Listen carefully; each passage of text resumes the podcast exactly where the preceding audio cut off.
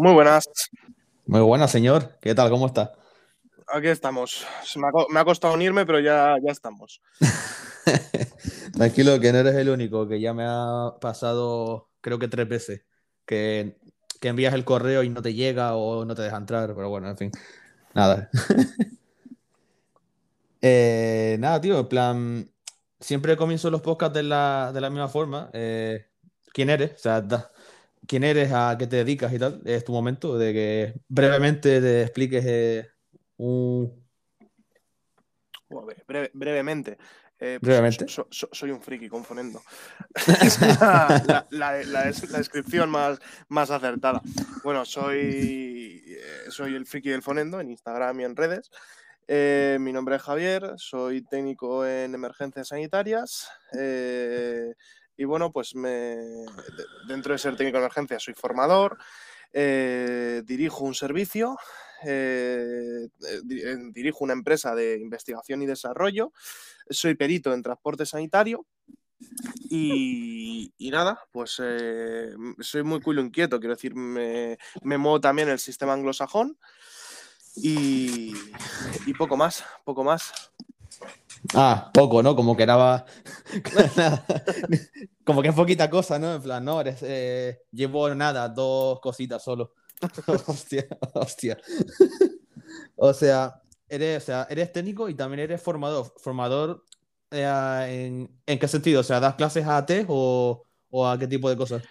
Bueno, realmente eh, cuando digo que soy formador me refiero a que tengo la, tengo la titulación que permite formar en ciertas materias eh, sobre todo para la parte del test. O sea, quiero decir, eh, eh, la formación es la formación reglada, o sea, lo que a ti te, permite decir, puedo formar porque hay una institución que ha acreditado, primero, que me ha enseñado a formar, porque a formar no solo hay que saber hablar, sino también hay que tener una formación detrás de ser formador, que es pues cómo saber, cómo, saber cómo comunicar, ya no solamente saber hablar muy bien, sino saber cómo transmitir unos conocimientos, saber cómo recibir el feedback de esos conocimientos, saber lidiar con, por ejemplo, la frustración de, de que una alumno a lo mejor no te está entendiendo y cómo transmitirlo de otra manera, pues eso, tengo la, tengo la por ejemplo, la, de instructor de RCP, el formador de formadores, el instructor en trauma, pues todos estos.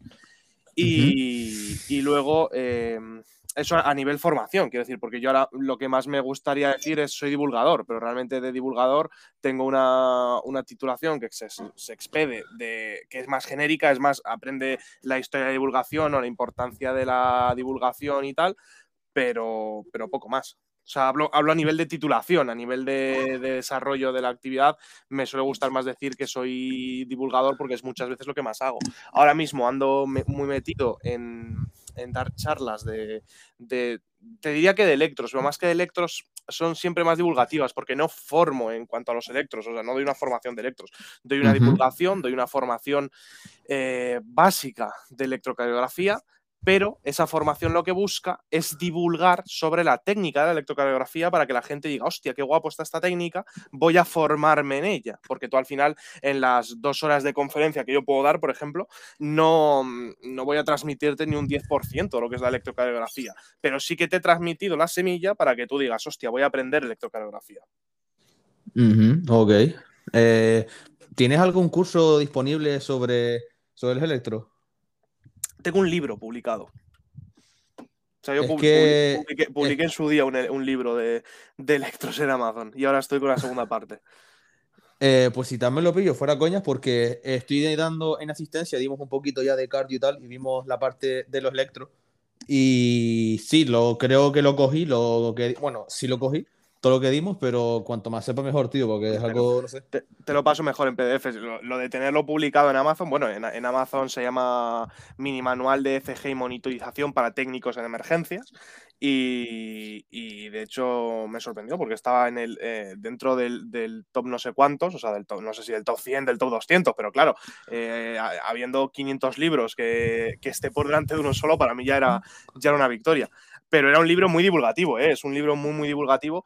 Y luego en YouTube voy a subir eh, una charla que di en, noviembre, en octubre, noviembre, que todavía no he publicado porque aparecen algunas caras de, los oyentes y no quiero que aparezcan. Entonces lo, tengo que editar, pero claro, son dos horas de edición que me da bastante por culo sentarme y editar. Pero la tengo ahí pendiente. Y luego tengo otras dos charlas de electros que di en Zaragoza que, estoy esperando que me pasen el vídeo para, para publicarlas. Ok, pues si me avisas te lo agradezco porque me gusta aprender cosas, tío. Cosas nuevas que tengan que ver con, con el trabajo, la verdad. Sí, sí, sí, vamos a contar con ellos. Que a mí, a mí los electros me flipan. O sea, la ingeniería que hay detrás de un electro es algo que me flipa. ¿Y un electro es algo que maneja muchísimo el técnico o es más de, enfermería dentro de las ambulancias? A ver. Eh, ya llevamos cinco minutos de podcast y hemos pisado la primera mina. Eh, de eso se trata.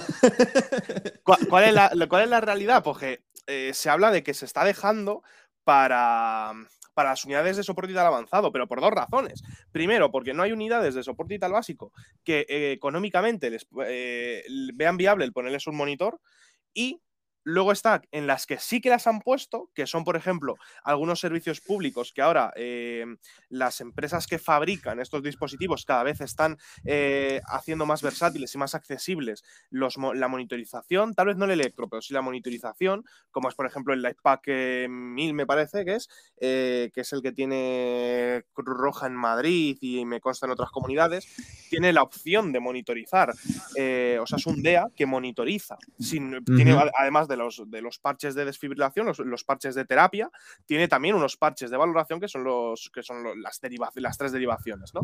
También en el País Vasco, en Cataluña, pues hay el País Vasco con Vexen Cardio y en Cataluña con Corpuls, tienen puesto la opción de monitorizar. Tal vez ya no todavía sacar un electro, pero sí monitorizar. Entonces, eh, esta primera frontera parece que en algunos sitios la estamos superando, eh, incluso sin querer, por el simple hecho de que cada vez están haciendo más posible el que haya un monitor, lo están haciendo los fabricantes más posible, pero luego todavía hay mucho, mucho técnico que dice, no, no, no, yo es que eso, ¿para qué voy a hacer yo un electro? ¿no? O ¿para qué voy a valorar yo eso cuando, cuando no soy médico ni, enfermero? Y dices, hombre, vamos a ver, eh, desgraciado de la vida. Primero, eh, el, trabajo de valorar un electro, sí que es verdad que podemos decir que va a corresponder a medicina, porque va, a suponer la realización de un diagnóstico eh, en base no solamente al electro, porque el electro es una prueba complementaria, pero en base a eh, la, valoración del cuadro clínico completo de este paciente, de las historias, las comorbilidades, poder realizar un diagnóstico y por ende un tratamiento. Pero leer un electro es tan sencillo como leer un libro, en tu caso, o leer una historia clínica, como que tú cuando llegues al lugar pongas unos parches, que no tiene misterio ninguno poner los parches de electro, aunque, aunque, aunque todavía haya sitios donde se haga mal, eh, poner los parches de un electro no es muy complicado.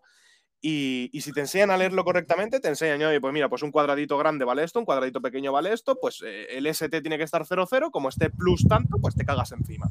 Eh, si te enseñan a hacer esa valoración o te enseñan a transmitir esos datos por vía telemática, como está pensado para hacerse desde el 2000 o desde los 90, pues se puede hacer perfectamente. Entonces, eh, la pregunta de, ¿está para el test? Sí, quiero decir, pero está para el test y para el ciudadano normal que se compra un Apple Watch y se quiere hacer un electro, ¿eh? que eso también está, ocurriendo. Pero no, hay, todavía mucho, mucho técnico que dice, igual que hay mucho enfermero, ¿eh? ojo, que dice, no, no, yo para qué voy a hacer eso. Es verdad que el, técnico que dice, yo para qué voy a hacer eso, se encuentra con el enfermero que dice, ah, pues ya lo hago yo. y así estamos. Eh, hombre, a ver, mm, yo voy a ser técnico, yo no voy a ser médico, ¿no? Pero, joder, tú puedes ver en un electro algo tan sencillo como si el paciente está bien o está mal. No, no hace falta ser muy inteligente, ¿sabes? O sea, esa respuesta de no, yo eso no lo voy a hacer porque no voy a ser médico, hombre, es un poco no sé, ¿sabes? Sí, pero, ya, o sea, se podemos apelar al sentido común, a la simplicidad o, a la ética, de decir, vamos a ver, estaría guay que lo hicieras, por eso dar la máxima calidad asistencial. Pero todo eso son elementos que pueden ser un poco más subjetivos. Pero cuando hablamos de calidad asistencial, cuando decimos, vamos a ver, ¿tú para qué te montas una ambulancia? Para hacer bien las cosas, ¿verdad? ¿Hay algo, ¿Hay algo que dice cómo se hacen bien las cosas? Sí hay unas guías, hay unos estudios y hay un avance científico. En este caso, ¿a qué nos podemos remitir? Pues nos podemos remitir a las guías del dolor torácico de 2021, ¿verdad? ¿Qué dicen estas guías? Si hay un dolor torácico, debe hacerse lo antes posible una, un electro. Si hay algún cuadro que pueda ser compatible con una isquemia, que son la gran mayoría, hay que hacer un electro ya no para diagnosticar un infarto y aplicar un tratamiento, sino para descartar que sea un infarto Y no decir, va, esto es ansiedad lo que usted tiene. No, perdona. Cuando digas que es ansiedad, básate en algo. Porque eh, eh, es la, paradoja de que hay muchas básicas que dicen, no, no, no, es que usted lo que tiene es ansiedad, pero luego dicen que no hacen un electro para no diagnosticar. Vamos a ver. Entonces, eh, si, hay si, hay unas guías que dicen para hacer bien tu puto trabajo tienes que estar haciendo un electro, pues tendrás que hacer un puto electro y si no estás haciendo mal tu trabajo. Exactamente, exactamente. De hecho, o sea, mi profesora de asistencia es una profesora que chapó por ella, la verdad. O sea, ha estado trabajando en el Suma, nos, dijo, hace muchos años ahí por la capital y tal. Y, tío, ella nos forma y nos cuenta este tipo de cosas. Y es tan fácil leer un electro y tan. Y, que se ve, coño, ¿sabes? Que no es tan difícil ver algo como eso que tú acabas de decir, de que una persona no tiene ansiedad, que no le está, o sea, que no le duele el pecho por, porque tenga ansiedad, sino porque tiene algo de verdad, ¿sabes? Y, coño, haces ese electro y lo descartas. Y te quitas un, un problema de encima. Mm, pero mira, hablando de esto, tenía una pregunta para ti que era casi de las últimas, pero la voy a adelantar ya porque ya estamos ahí dentro metidos. Eh, ¿Tú le darías más responsabilidades a los test? O sea, ¿crees que lo que hacen es poco o crees que lo que hacen está bien, es suficiente? Vale, segundo melón del día. Eh, más responsabilidad a los test. Nos vamos a Portugal. Portugal estaba peor que España en este tema. Las horas de formación del técnico son mucho menores que las de. son muchas menos que las del técnico en España. Eh, estaban más puteados. De hecho, su título ni siquiera era oficial.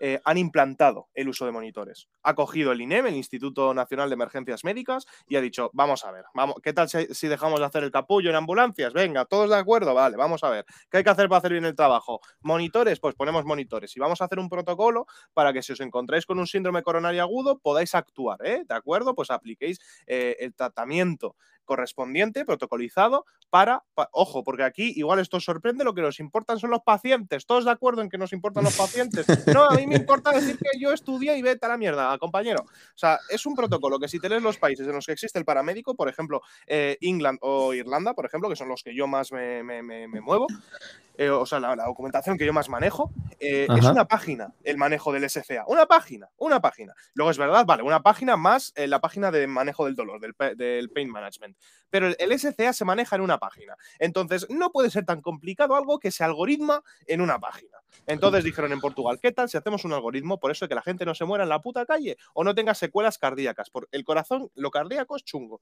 Entonces, ¿qué tal? ¿Lo, hacemos así, os parece? ¿Estamos todos de acuerdo? Y lo han puesto y han cogido a gente que no tenía ni, que, no tenía ni, la mitad de las horas de formación que tiene el TERS en España y le han dicho, pon un monitor y toma un protocolo para atender dolores torácicos. Entonces, ¿tendríamos que tener más competencias? Realmente en España lo de no hacer electros no es que no tengamos esa competencia. La tenemos. ¿Qué pasa? Que no la aplicamos. Entonces, ¿qué vamos a hacer ahora? ¿Pedir más competencias cuando no sabemos aplicar las que tenemos? Cuando somos el mismo país donde el técnico va a un aviso y dice, oiga, ¿y usted puede bajar en ambulancia? ¿Puede bajar andando a la ambulancia? Hijo puta, hijo puta, haz bien tu puto ¿eh? trabajo, guapo, haz bien tu puto trabajo. Eso es verdad. Eso es verdad. Ya te digo, yo me voy a otros países. En, Irlanda, sin ir más lejos. Irlanda me encanta. O sea, mira que eh, Inglaterra me gusta y es donde más he hecho algún servicio en el sistema inglés. Eh, sobre todo interfacilities entre Gibraltar y España. Eh, pero bueno, tengo mi recelo, no sé si con el país o, con el sistema, pero Irlanda me gusta. Irlanda me gusta la formación, que es diferente. O sea, no es lo mismo un paramédico en Irlanda que un paramédico en Inglaterra. Pero en Irlanda tú en un año me parece que es ya eres paramédic y en, cuatro meses o seis meses eres EMT y en un año una cosa si eres paramédic. Entonces, que, que esa gente, siendo paramédic, la formación que tienen, te cagas en las bragas en un año lo que le han dado y de mientras nosotros estamos aquí con dos años de formación más unas prácticas diciendo, pero usted puede ir caminando hasta la ambulancia. Eh, ¿Puede vuecencia levantarse e ir deambulando a que este vehículo furgoneta? Los de las TSNU sobre todo, ¿eh? sí, o sea, es, algo que me flipa y, lo puse en claro, pero la TSNU dices, pues mira, eh, yo qué sé, es no asistencial, no tienes que asistir. Pero cuando eres una básica, o sea, debería caerse la cara de vergüenza y, ojo, porque vas a perder eh, auditores, te iba a decir, ¿no? Vas a, pedir vas a perder oyentes con este comentario. no, nada, tranquilo, tranquilo. lo puse en Instagram. Cuando tú vas en un soporte vital y un paciente tiene que ir al hospital, ese paciente está malito, por lo que sea, está malito. Entonces, cuando tienes un aviso en vía pública, decirle al paciente que si puede caminar hasta la ambulancia, lo puedo llegar a entender porque a lo mejor lo que tiene es que se ha caído, se ha hecho un golpe, una herida en la, cara, o una herida en la mano, una, una torcedura en la mano, lo que sea, y le dices, vente a la ambulancia y te puedo atender tranquilamente, porque la calle es un territorio hostil. Entonces, ¿puedes caminar hasta la ambulancia? Si no es algo grave. Vale, perfecto, puedes. Y ya en la ambulancia le aplicas los cuidados, le aplicas la valoración y ya se, se ve si ese paciente se queda o marcha al hospital. Pero cuando es un paciente que atiendes en un domicilio y tiene que ir a la ambulancia, es porque ese paciente tiene que ir al hospital. La única razón para que saques a un paciente de su domicilio hasta la ambulancia, casi siempre, porque que no salte ahora el típico, no, porque igual hay presión social y me lo llevo que me coma los cojones. O sea, estamos hablando a niveles generales. Eh, si, ese paciente tiene que ir a la ambulancia, es porque ese paciente tiene algo que tiene que ir al hospital. un paciente que tiene que ir al hospital por alguna razón no está para ir andando a la ambulancia. Que es así de fácil, es, una, es la aplicación de la lógica exactamente, tío. Eh, de hecho, en clase tenemos un meme, un sticker con lo de las TSNU en plan, eh, ¿quieres un taxi? Porque parece que no hacen otra cosa que eso, ¿sabes? Y es un poco, no sé, ¿sabes? no sé cómo tomármelo, sinceramente.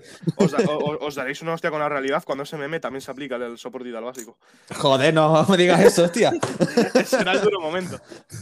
No me digas eso, hostia, tío, que tengo muchas ganas. Eh, no, bueno, o sea, está en cada uno el cambio, ¿eh? Y, lo notaréis. Y cuando vayáis a un hospital y deis transferencias potentes y os pregunten eh, qué medicación le habéis puesto, porque os confundan con una UBI, diréis, a ver, o, mi transferencia es muy buena o la transferencia de los demás es muy puta mierda. Eh, y más cuando las transferencias, otra cosa, que las transferencias no hay que inventárselas de ningún lado, están protocolizadas, se llaman el protocolo ISOBAR, el IDEAS o como que, o el que queréis aplicar.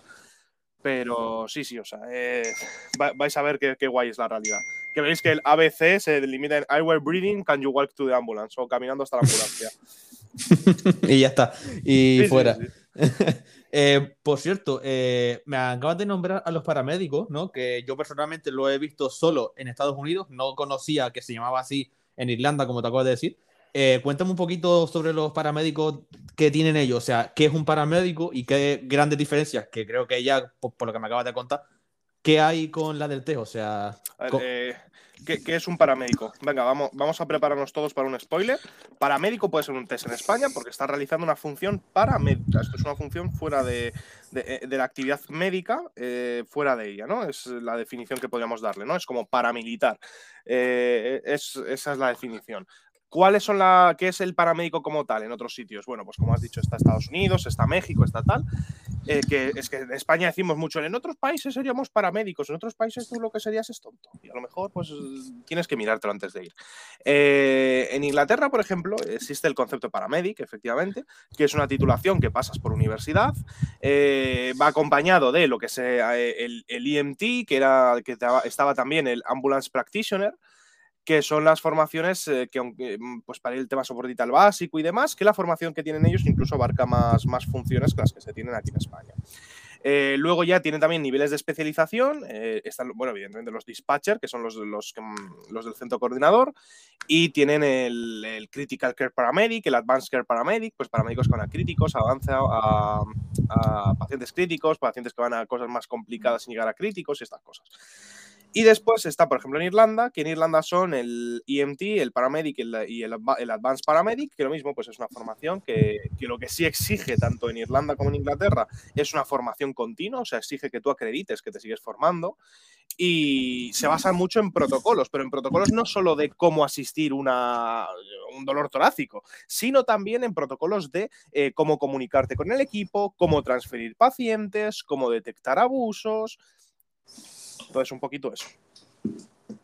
Ok, pues está súper guay, tío. a ver, nunca he ido fuera, entonces no sé cómo funciona. Espero no tener que llamar nunca a una ambulancia fuera, que, es que te diga. Eso, eso sí, sí, si me permites. Eh, hoy en día, eh, porque es otra cosa que os vais a encontrar en la calle, el que la gente os diga, no, porque en otro país yo sería paramédico, pero si en España eres un taxista, ¿qué cojones vas a ser paramédico fuera? Eh, no, hace, no, hace, falta viajar fuera para verlo. Primero, eh, yo antes de, por ejemplo, irme a Gibraltar, mandé 27 millones de emails a 27 millones de sitios diferentes, escribiendo, Good afternoon, my name is Javier, and actually I'm EMT at Spain. y, le, dices, oye, perdona, ¿qué tengo que hacer para ejercer en... Well, actually, bueno, ¿qué, ¿qué, puedo hacer para ejercer en tu país? Y te dicen, pues tienes que hacer esto, perfecto. Eh, en Inglaterra yo tuve que pagar 120 euros para convalidar a, IMT. En Irlanda 350 ya con... 350, una cosa así. Para, y ya con, con el, con el regalo, con el, con el, con el, resguardo me sale de, pago para el examen de paramédic. En cambio, en, otros sitios, pues a lo mejor no es válido, en otros sitios van diferentes niveles. Entonces, eh, por un lado se puede escribir, por otro lado se puede hablar con gente de esos países, porque, sorpresa, sorpresa, lo mismo que hace que algunos puedan hablar con, con ¡ay, me he escrito! En Instagram pueden hacer con lo mismo con algún tío de otro país que le ven sus fotos de que es paramédico en, yo qué sé, en, este sitio que suena que llegas a coger algo, de Arkansas, y le dice, oye, perdona, ¿cómo es ser paramédico ahí en, en Estados Unidos? Y dice, bueno, pues es es fatigable, es como cansas, ¿no? Pues lo mismo. Puedes, puedes hablar con ellos. Y, y, la última opción es verte documentales que están en YouTube. Pues en YouTube hay muchísimo documental de cómo de ambulancias de otros países. Mm. Sí, me, he visto algunos. Eh, tengo una serie ahí por ver de Estados Unidos que va sobre ambulancia. Que luego, bueno, luego te la digo si quieres porque tengo la foto por ahí. Pero me he visto un par de ellas y claro, mm, incluso en clase vimos una serie que es de aquí, de, que se hizo la, televisión canaria sobre sistemas de emergencias y tal. Y claro, mm, te lo pintas como que vas muy de superhéroe, ¿no? Muchas veces, pero luego es lo que dice, mis profesoras, coño, han trabajado fuera. Eh, y te dicen que las cosas no, no, están como te lo pintan, ¿sabes? Que es como tú dices, cuando llegas al día a día, eh, no, ¿sabes? Eh, no, bueno, claro, eso, también hay que tener en cuenta eh, los intereses que hay en España para empezar. En España hacemos muy mal ciertos documentales, ¿no? En España hay, que saber diferenciar lo que es un documental y lo que es eh, publicidad del sistema. En España casi todos los documentales son o morbo o publicidad para el sistema, si os dais cuenta. En España siempre es, siempre se ve la UBI, o sea, es raro el documental. Había uno que era un 1 2 héroes en la calle que sí aparecían las básicas, eh, pero por el resto es muy raro en un documental en España que se vea una básica, ¿no? siempre se quiere ver la y que, Incluso el PIR. Incluso claro, claro, o sea, que no se ve nunca en la calle. además, sea que documental canario te refieres, que, que se ve, que sea, sea, cuál te refieres, que se veía un BIR que además era un coche-coche, o sea, no era ni furgoneta ni nada. Ah, vale, vale, fue ese, ese. Sí, o sea, que decía, a ver, estás hablando con el el fonendo, o sea, que lo de lo llevo puesto.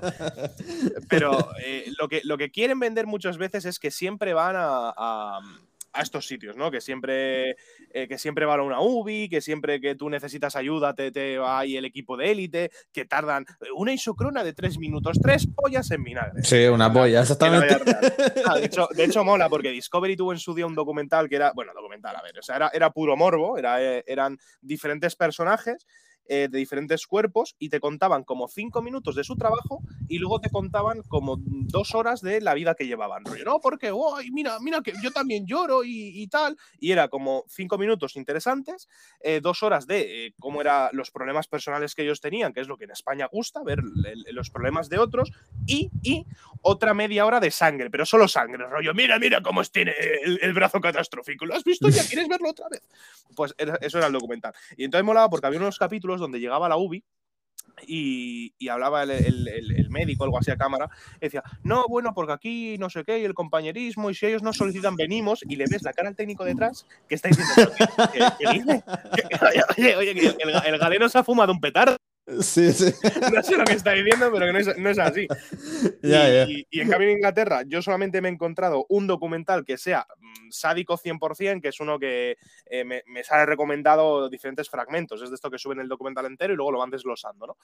Y, hay nombres de capítulos como eh, no te creerás cómo acaba este hombre que aparece lleno de sangre, y está, literalmente, ¿no? Entonces ese, ese, documental lo obvio, o sea, ese capítulo en sí, eh, esa serie documental la obvio totalmente y no la veo. Pero hay otros que son seguimientos con cámara a una unidad ordinaria y, y, entonces, de hecho, ni se meten en la acción ni nada, o sea, se les ve de lejos y tal, y cómo trabajan de verdad, y eso mola. O sea, es algo que hay que, a, ver documentales hay que aprender, a decir, hostia, pues este documental realmente lo han grabado eh, bien, o sea, lo han grabado haciendo un seguimiento y ya está, sin molestar, y hay otros que se nota que han puesto una unidad específica en la calle para que las cámaras vean cómo es el trabajo, mm. y bueno, pues un poquito todo eso hay que saber, hay que saber verlo. En, en Francia hay uno que se llama Urgences, por ejemplo, que, que tampoco tiene ningún problema, que es bastante, que es bastante real, bastante seguimiento y tal. Y, Urgences. Me lo apunto. me lo apunto aquí para verlo. Entonces ya te digo, yo cuando, porque en, España yo es un sitio que he visto, que entiendo que en otros sitios pasa mucho, he visto que eh, Italia y España son iguales, o sea, hay dos trabajando y el resto están fuera fumando un cigarro, cosa que me, flipó, o sea, tú veías el documental de Italia y el de España y decías, hijos de puta, son iguales, o sea, las expresiones, el, pasotismo es el mismo, hijos de puta, y creo que en España pasa mucho, ¿no? El que dicen, no, es que en Francia, en España somos el único país que tiene médicos en la calle, en Francia, por ejemplo, eh, los médicos salen del hospital y dices, a ver, vamos a verlo, ¿no? Y te pones el documental y, más o menos pues te puedes hacer a la idea. Te, ayudas de Google, pues aparece, eh, yo lo, lo, mucho con los ingleses, ¿no? Porque en ingleses eh, depende en qué estado, estado, ¿no? En qué parte vayas, eh, no es lo mismo Kent que London, que tal. Eh, tiene unas funciones o tienen otras. Entonces eh, lo es, pues lo buscas en Google. hoy en día, quien no sabe es porque no quiere. O sea, tenemos el acceso a la mayor fuente de información. Quien no sabe es porque Exactamente. no quiere o no es capaz de manejar la información, ¿no? Que es otra opción también. No hay que olvidarse que, hay muchos que no nos dan la neurona.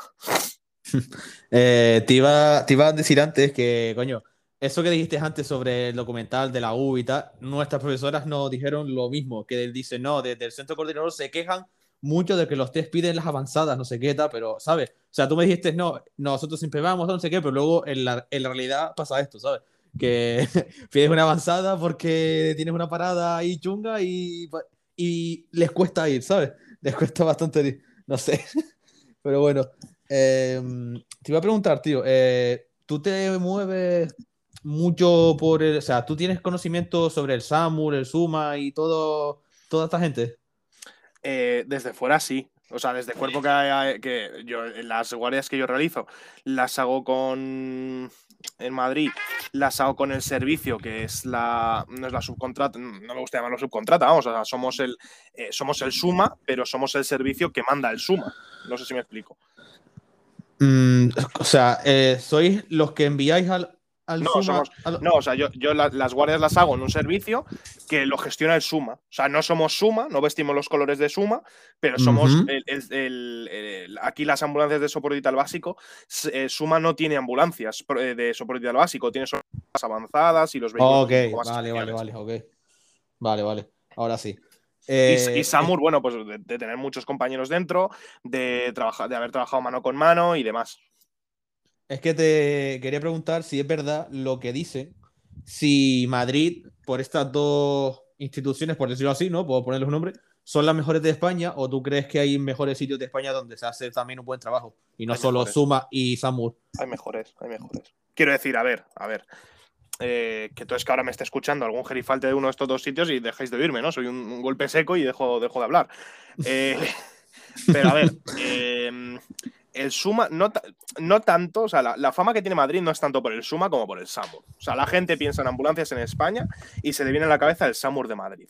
El SAMUR de Madrid es muy criticado. O sea, tú cuando vienes a Madrid y le dices a alguien el, del SAMUR, está, no, porque el SAMUR son unos exagerados y mandan 27 unidades, y es que el SAMUR, y es que el SAMUR, y son, son los del circo, porque lo primero que hacen al llegar es montar la carpa, y es que no hace falta enviar 27 ambulancias para una parada que sí, que vale, que lo que vosotros queráis. Pero el Samur tiene una cosa que no tiene.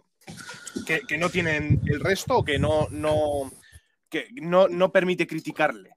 Y es los números. O sea, el Samur ahora mismo tú dices, no, es que para una parada envías 27 recursos. Y el Samur dice, pero a que la parada se recupera.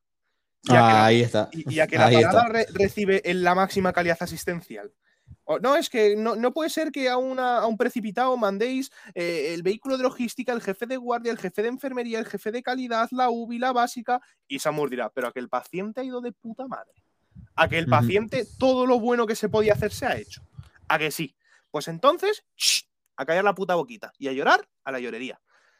Y, es verdad que Samur eh, tiene un departamento de prensa que hace que lo que hace se vea vistoso, porque al final Samur eh, vive en, cierto modo de su imagen, pero sí que es verdad que Samur es de los pocos servicios que yo conozco que un técnico que, es funcionario, o sea, que, que, muy jodidamente le van a quitar su trabajo, un día que libra, dice me voy a la, a la base central porque tengo una reunión de calidad y que exista esa motivación. O sea, Samur es un servicio, en mi opinión, que primero los números le avalan, trabaja mucho con la evidencia y eh, hace que su personal sea, esté motivado y hace muchas acciones de formación, de muchas acciones de mejora constante, de calidad, y eso yo lo envidio. Y en el servicio que, yo dirijo aplicamos muchas medidas que no hemos inventado nosotros, o sea, que son de, de, Samur, que, que, seguramente Samur tampoco las ha inventado, pero bueno, Samur es el servicio que las ha instaurado aquí. Y, y ya te digo, o sea, yo no no, no, no es como otras instituciones que puedes decir tienen muy buenos profesionales, pero la institución no es buena, en absoluto. O sea, yo de hecho creo que el SAMUR como institución es muy buena y que, tiene algunos mataos, como en todos lados, que tiene, mucha, tiene muchos técnicos, muchos médicos, muchos enfermeros que podrán ser unos mataos, pero, pero eh, son los que menos porque los filtra, quieras que no, aplica un filtro y hace que los que hacen bien su trabajo y les gusta lo que hacen estén motivados y, tengan esa ilusión.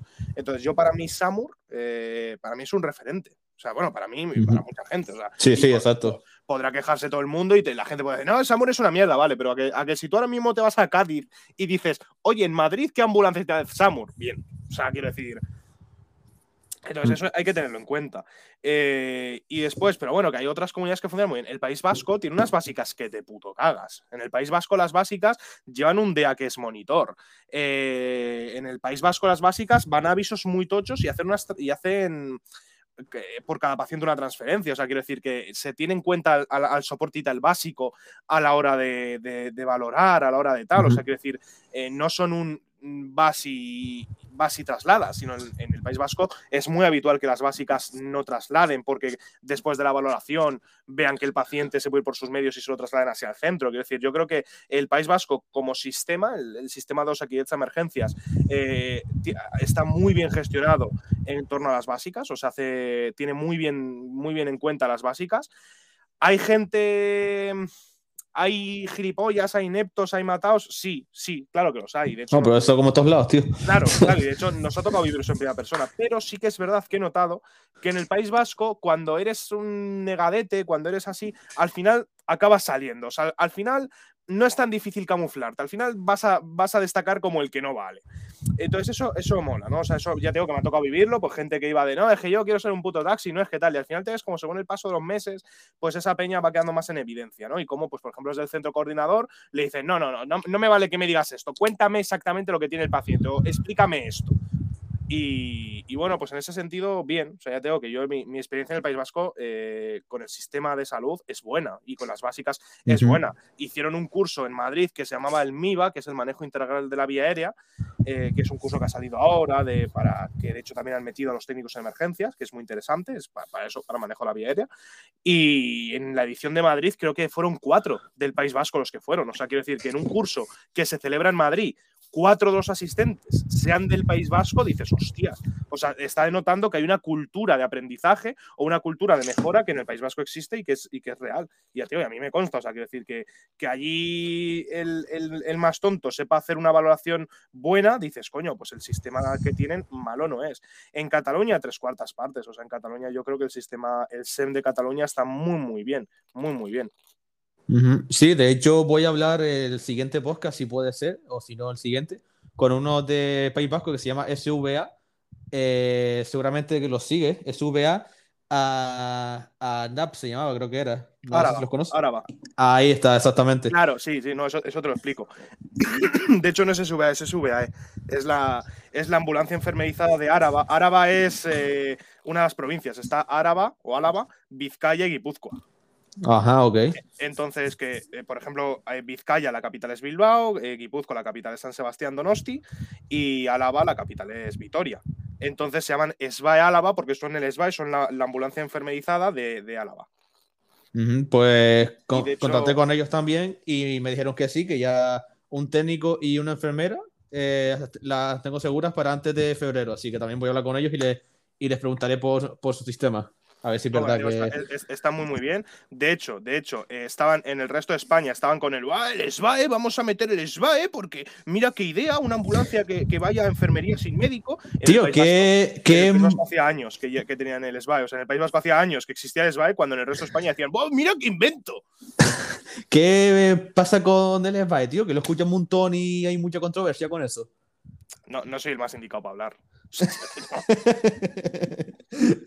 es que lo, hemos hablado en, clase y tal. O sea, a ver, como todo, en clase, en la teoría te explican todo lo que hay. Que si ambulancia eh, SVA eh, especial de no sé qué, eh, que si hay bien, que si hay de todo, pero luego en la calle ves lo mismo de siempre, ¿sabes? eso como todos lados. Claro, a ver. Y mi pregunta es por qué, ¿sabes? ¿Qué pasa con eso? El SVAE. Voy, voy, voy a decir algo que se va a sacar de contexto. O sea, fíjate cómo aplaudo ahora para que sepáis el momento en el que voy a decir algo que se va a sacar de contexto y, a ver. Que, a los que estén oyendo esto, que si empezáis a oírlo, antes de, decir eh, que gilipollas, ya no quiero seguir escuchándolo, escuchéis todo lo que voy a decir, ¿vale? Porque si no habréis sacado de contexto lo que estoy diciendo.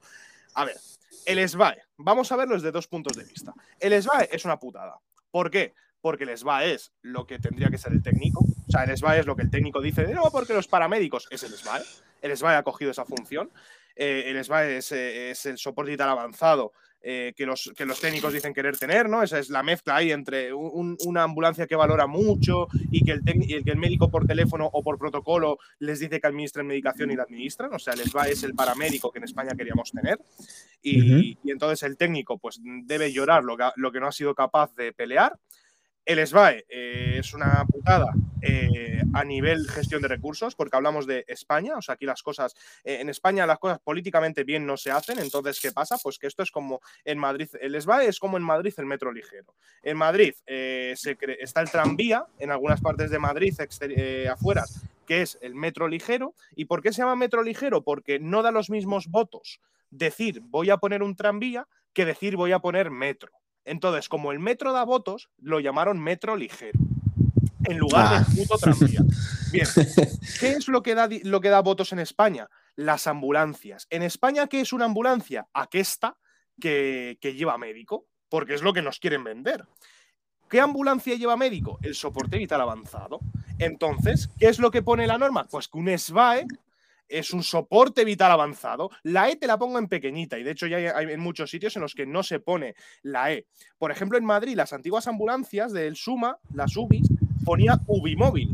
Pero como empezaron a sacar muchos SBAE, ahora lo que ponen es soporte vital avanzado. Entonces, eh, es un arma política, es un decir, dejo de, de, pagar a médicos para sacar más recursos y me tiro el pisto. Es una putada en torno a coordinación, porque en otros países ambulancia es ambulancia. O sea, como mucho está el asistencial, el no asistencial y tal.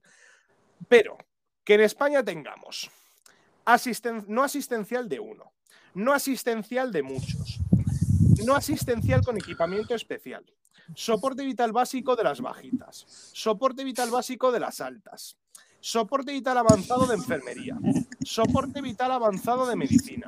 Dices, oye, que no, que no, que no somos capaces de coordinar la hostia, Que, que, ya hemos dejado claro que no somos capaces de gestionar tantos recursos. Entonces, eh, es una, el, el, el SBAE es el aborto de un engendro. Porque luego también hay muchos sitios donde no, no, no, el, el SBAE está de puta madre porque me da votos y me ahorro dinero, ¿vale? Pero es que para esto, la enfermería que va en un SBAE quiere unos protocolos y quiere una seguridad y quiere una capacidad de comunicación. Eh, eh, ya bueno, pero entonces ya no quiero, ¿vale? Pues entonces quita el SBAE. No, pero a ver, el SBAE está guapo porque me da votos. Entonces, eh, si yo fuera enfermero, pues a tope con el SBAE. como, como figura anglosajón, mal. O sea, el, el SBA debería ser un paramédico con lo que significa ser paramédico. O sea, hemos, metido lo que es que vaya una, dos personas en una ambulancia y, metan medicación por orden médica, a distancia, y por protocolos, pero no hemos metido el resto de formaciones que sí que se meten en otros países al paramédico, como es el CRM y todo esto. Entonces, eh, hay que saber por qué existe el SBAE y enfermería tiene que saberlo. O sea, no, el SBAE no está aquí por hacer un favor al, paciente, está aquí por política y por economía. Y entonces, si, si como enfermero se llora porque no, es que un día estoy en, en reuma y otro día estoy en cardio, porque el sistema de salud que tenemos y de gestión sanitaria es una puta mierda. Bien, ¿y tú crees que la mejor opción es meterte también en ambulancias? ¿Tú crees? No, es que el ratio enfermera-paciente en los hospitales de España es una puta mierda. Bien, ¿y tú crees que entonces cogerte también las calles es buena idea? Entonces, hay que tener en cuenta eso, ¿no? O sea, es, hay que saber que el SBAE no viene por hacer un favor a los enfermeros, viene porque sale más barato. hombre, claro, eh, a, mí también me gustaría que todas las ambulancias eh, fuera un médico, pero eso hay que pagarlo, ¿sabes? Lógicamente. Sí, Vamos a ver. Incluso, si no es necesario, y ahora, ahora es cuando viene la parte buena del SBAE. ¿Es necesario un médico por ambulancia? No. O sea, porque eh, lo que hablábamos, ¿no? O sea, en algún momento nos han vendido que hay algunas cosas que son muy difíciles de hacer y que, y que solamente se puede hacer con médico con enfermería, ¿vale? No sé en qué momento, no sé en qué momento ha ocurrido esa reunión donde se ha dicho que hay cosas muy complicadas y yo no he asistido a esa reunión, pero en algún momento ha debido haber que han dicho, ¡buah, chaval, esto es súper complicado y solamente puede hacerlo tal! Vale. Pero eh, eh, ser, eh, que haya una, ambulancia con enfermería que funcione por protocolos no es tan complicado, ¿no? Porque una ambulancia tiene que cuidar al paciente y el profesional encargado de cuidar a un paciente, pues debe ser un enfermero, ¿no? O sea, es, para. Es el, key de la enfermería, ¿no? El cuidado del paciente. Pero hay que saber que no estáis ahí porque hayan dicho, oye, el médico es inútil, vamos a coger a enfermería. O sea, eso, eso hay que saberlo. Y si no salimos de esa base, nos estamos engañando. Y hay que decir, está, eh, aquí el SBAE porque sale más barato, es bonito políticamente y ya. O sea, sois una puta herramienta política. Que ya con esta información hacer lo que queráis. O sea, tirar para arriba, tocar cielo y, vosotros pelear por vuestros pacientes. Pero saber que estáis solos a la hora de pelear por vuestros pacientes. No estáis amparados por un sistema que os ha puesto para ayudar a los pacientes. Estáis amparados, o como queráis llamarlo, por un sistema que lo que ha querido hacer ha sido abaratar y tirar mejor políticamente. ¿A, qué te refieres con que no estáis eh, cubiertos con, el sistema? O sea. No, quiero decir, lo de no estar amparados viene porque en muchos sitios se les va nació deprisa y corriendo, y es una de las cosas que se quejó enfermería, eh, de que les va nació de la noche a la mañana y, y, en muchos sitios se hizo, como he dicho, tarda de tiempo y mal. O sea, nació muy rápido, nació un poquito, ah, vosotros salir, montate en la ambulancia, salir y ya, ya sobre los avisos vamos viendo. En otros sitios, ¿no? En otros sitios se creó la figura del SBAE, se hicieron unos protocolos y demás, por ejemplo, el País Vasco, ¿no? Pero hay otras comunidades que no vamos a mencionar, que era, ah, montate, que hoy no hay médico, hoy no hay médico, o sea, el SBAE en muchas comunidades nació con, hoy no ha venido el médico, entonces montate en la ambulancia y tira millas y ya veremos lo que hacemos. Entonces, hay mucha enfermería que dijo, ya bueno, y si ahora resulta que mm, un paciente caput o un paciente denuncia, ¿qué hacemos? ¿Cómo nos comemos estos? Ok, ok, perfecto. Pues no sé, tío, la verdad que es un tema, bueno, ya me lo está costando tú, es una putada y a la vez mola, pero joder, eh, no sé. Sí, no, no, pero que, tenemos que ser de la base de que en su día incluso hubo una comunidad que decía, no, a ver, es que nosotros eh, como legislamos, eh, vamos a hacer, hasta que dijeron, oye, tú eres consciente de que el 836-2012 dice que para, que para que una ambulancia sea tipo C eh, puede haber un enfermero y no un médico, ¿verdad? Ah, hostia, claro, sí, es, eso, es en eso en lo que nos hemos basado. ya lo sabía, era para ver si estabas atento. ya, ya. Exactamente, lo típico. Mi, opinión, ¿cuál sería? y conste que es mi opinión como técnico, como Dios mediante futuro, eh, futuro médico y como, como persona que le gusta más el sistema anglosajón. Es la figura del paramédico en España, que enfermería, eh, cursando algún estudio de extrahospitalaria, pudiera acceder, porque ojo, no, no, en toda España es obligatorio ser enfermero de urgencias y emergencias para acceder a una ambulancia de SBAE. Eh, que hubiera algunos estudios que permitieran convalidar al enfermero a ese paramédico y que el técnico, sin tener que hacer unos estudios que en cuatro años diese de todo menos extrahospitalaria, pudiera cursar para acceder al puesto de paramédico. ¿no? Yo creo que es un poco la solución y que empecemos a creernos lo que es la extrahospitalaria y que no es transporte sanitario urgente. O sea, que la extrahospitalaria es un IMS, es un Emergency Medical System y no un transporte sanitario, pero transporte. O sea, ¿tú estarías a favor de quitar lo, que es hoy el test y poner el lo otro? No, no, el, test está bien. O sea, el test es el INT, el test es el técnico. Mm, ok, ok. Oh, coño, me gusta que te estés mojando tanto, ¿eh? La verdad. que, te diga. sí, o sea, quiero decir, a ver, yo tengo mis enemistades porque soy muy, yo soy muy pedante, soy muy gilipollas y, y es eso, pero vamos, que no, o sea, es algo que no me cuesta el mojarme. No, pero yo y mis compañeros de clase que van a estar eh, escuchando esto, te lo agradecemos, créeme. te lo claro. Eh, te iba a, preguntar una cosa aquí que también eh, no sé, tenía curiosidad. O sea, a mí en la teoría se me ha enseñado así un poquito por encima, dentro del soporte vital básico, porque el año que viene doy el SVA, el tema de la intubación. O sea, nos han dicho que en principio el técnico de emergencias no intuba, que eso es competencia del médico o, en su defecto, enfermería. Eh, ¿Para qué se me da tanta teoría de, intubación si, no, supuestamente no lo uso, ¿sabes? Eso, eso también mola. O sea, quiero decir, hay muchas cosas que en España son, no, no, esto lo hace el, médico y como mucho el enfermero. ¿Por qué creéis que como mucho el enfermero? El enfermero en ningún sitio tiene puesto que él lo hiciera. Es porque el médico, cuando no era capaz de hacerlo, lo hacía el enfermero. Pues ahí, con el tiempo, el test tiene que ser el que el, el médico, el enfermero o el técnico. O sea, en ningún sitio pone lo hace el médico o el enfermero. O sea, lo hace tal, o sea, em, no el, personal facultativo, no pone personal facultativo, no os engañéis. Entonces, el tema de intubación, el médico tampoco intuba. O sea, salieron en 2020, me parece, las, las recomendaciones de la American Heart Association sobre manejo de la vía aérea y decía que solamente debería intubar, hacer una intubación endotraqueal eh, quien tenga más de, no sé si eran mil o 500 o, bueno, un huevo y medio de intubaciones reales al año. O sea, quien, quien haga estas intubaciones al año es quien debe intubar. ¿Por qué? Porque la técnica de intubación, a ver, eso de tener a una persona que durante unos segundos va a estar sin respirar hasta que tú le pongas bien, si le pones bien un tubo, pues no suena ni medio apetitoso. Entonces, las guías decían eso, decían, a ver, si no, intubas de normal todas estas veces al año, que normalmente quien intuba todas estas veces al año es porque es normalmente anestesista, eh, no, no intubes, no intubes, no intubes. ¿Qué tienes que hacer? Usar un manejo de la vía aérea con supralótidas, que es cuando salieron pues las mascarillas estas, la Sigel, por ejemplo, y demás. Sí, sí. Hay sistemas que han implantado muy bien la Sigel, como son el País Vasco, eh, y hay otros, no, es que el manejo de la vía aérea, vamos a ver, que es, una, es un aparato que lo metes a la fuerza en la boca del paciente hasta que le tapas. O sea, quiero decir, que no tiene mucho misterio. O sea, no, no es ni siquiera una faxtra. Es un pam, para adentro, ¿vale?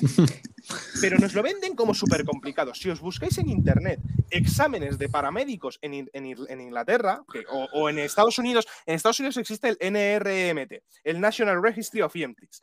Eh, y aparecen los exámenes que les hacen a sus alumnos. Y veréis como hay un examen solo, solo de manejo de la vía aérea, porque tenemos que olvidarnos de intubar. La palabra, eh, me ocupo de intubar, no te ocupas de manejar la vía aérea. El test tiene que intubar, no, el test tiene que manejar la vía aérea de su paciente. El enfermero, el médico tienen que intubar, no, tienen que manejar íntegramente la vía aérea de su paciente. Y manejar la vía aérea significa desde estar preparados para aspirar en caso de, a poner un Gedel, a saber si hay objetos extraños, a saber valorar si este paciente tiene una vía aérea comprometida, porque tenga sangre, porque haya inhalado humos, porque tenga una, anafilaxia, por lo que sea, tenemos que estar, ser capaces de, de manejar, manejar no intubar, manejar esta vía aérea.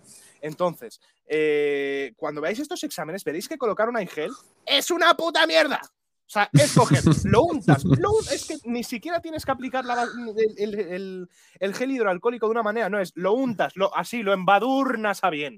Y ya, pero es que igual Bronco aspira, cómeme los cojones. Le, haces así, le pones y metes para adentro. De verdad, es súper sencillo. Buscaros en, en YouTube eh, National Registry EMT Exams o, Airwire, Management Exams. Y veréis que es muy sencillo. Es que hay cosas que nos han vendido como que son súper complicadas. Intubar, intubar por, la, por el porcentaje de riesgo de fracaso que tiene, es una putada. Porque puedes realmente hacer que un paciente no se intube bien. De hecho, hay un caso en el que ya se habló de esto y es de que, eh, de que una paciente no se le intubó bien, falló el, el crisis de sus management y la paciente murió. ¿vale? Hay un documental sobre eso que se llama Just a Routine Operation y habla precisamente de cómo los equipos sanitarios se deben comunicar comunicar entre ellos y saber gestionar los, las situaciones de, crisis.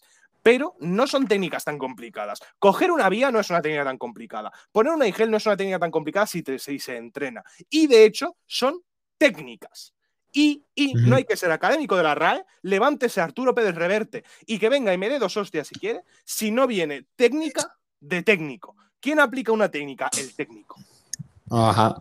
Y, que toda técnica es entrenable, ¿sabes? Que no es necesario que, que te tenga que pasar. Que oye, que sí, pero que, que, todo es entrenable, ¿sabes? Te lo digo porque en un examen que me hicieron hablamos sobre laringoscopio y en los apuntes y en internet pone que es competencia del médico, competencia del enfermero y yo lo puse así en el examen. Y la enfermera me dijo que no, que intuba o coge vía aérea el que más sabe. Claro. Pero claro, pero, pero en ningún sitio te pone que el test pueda coger el. No, pero vamos que. Ese- yo, yo- eso yo he, hacerlo, visto, ¿sabes? he visto intubaciones que hemos tenido que estar tres, tres personas en torno a la cabeza del paciente gestionando, porque uno estaba con el laringo, el otro preparándole el tubo, el otro preparando el, el balón resucitador conectado o el respirador conectado a la botella. O sea, eso yo lo he visto y es importante que el test, eh, que, que- que toda persona que monte en una ambulancia sepa manejar eh, este instrumental para que cuando haya que intubar lo hagan entre varios, porque entre varios se intuba.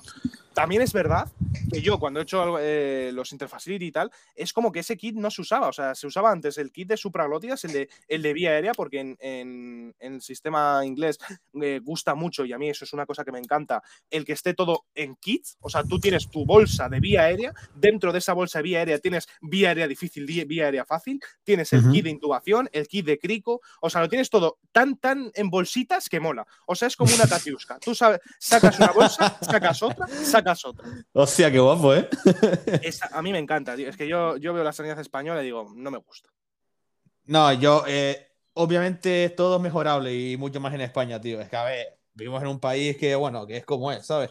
Que tenemos mucha suerte de que la gente no se muera por la calle, cojones, porque hay veces, tío, que te que ves cosas y flipas, es que digo, no sé, ¿sabes? No, Tenemos, tenemos que dar no sé. gracias, tenemos que dar gracias a que Dios es grande, de que en España no exista todavía el ambulance chaser lawyer. O sea, el, el abogado persigue ambulancias. Porque hay cada. Los traslados de puede usted andar hasta la ambulancia. Los partes de asistencia rellenos con la polla. Los, los partes de asistencia que tienes que marcar crucecitas en lo que has hecho o no has hecho y la gente no lo hace. Las caderas bajadas en el bacher. Eso, eso resulta que hay un abogado que dice, ¿quiere usted denunciar? Y solamente yendo al juzgado con, mira, este parte de asistencia, donde pone, sin ir más lejos, eh, retirada de objetos personales, no, sí, y el objeto que se ha retirado, con que no esté marcado eso, ya puedes decir que te han robado tu Rolex de 500 euros. Por no poner una puta crucecita. Ay, señor, por Y eso, y eso hablamos de objetos personales, no hablemos de, de no poner lo que has hecho, no poner lo que has valorado. Eh, dolor torácico se traslada para, para valoración. Oiga, perdone, vamos a ver. eh, eh, ta- taxista, furgonetista ha venido a más. ¿Qué es el dolor torácico? ¿A, a usted? ¿Pa- ¿Para qué le pagan? Y aquí viene la segunda parte. No, no, soy voluntario. Me da igual, es usted profesional, ¿sí o no? No, pero soy voluntario. Bien, no está asalariado. Pero es usted profesional. ¿O no? ¿O, o- o no?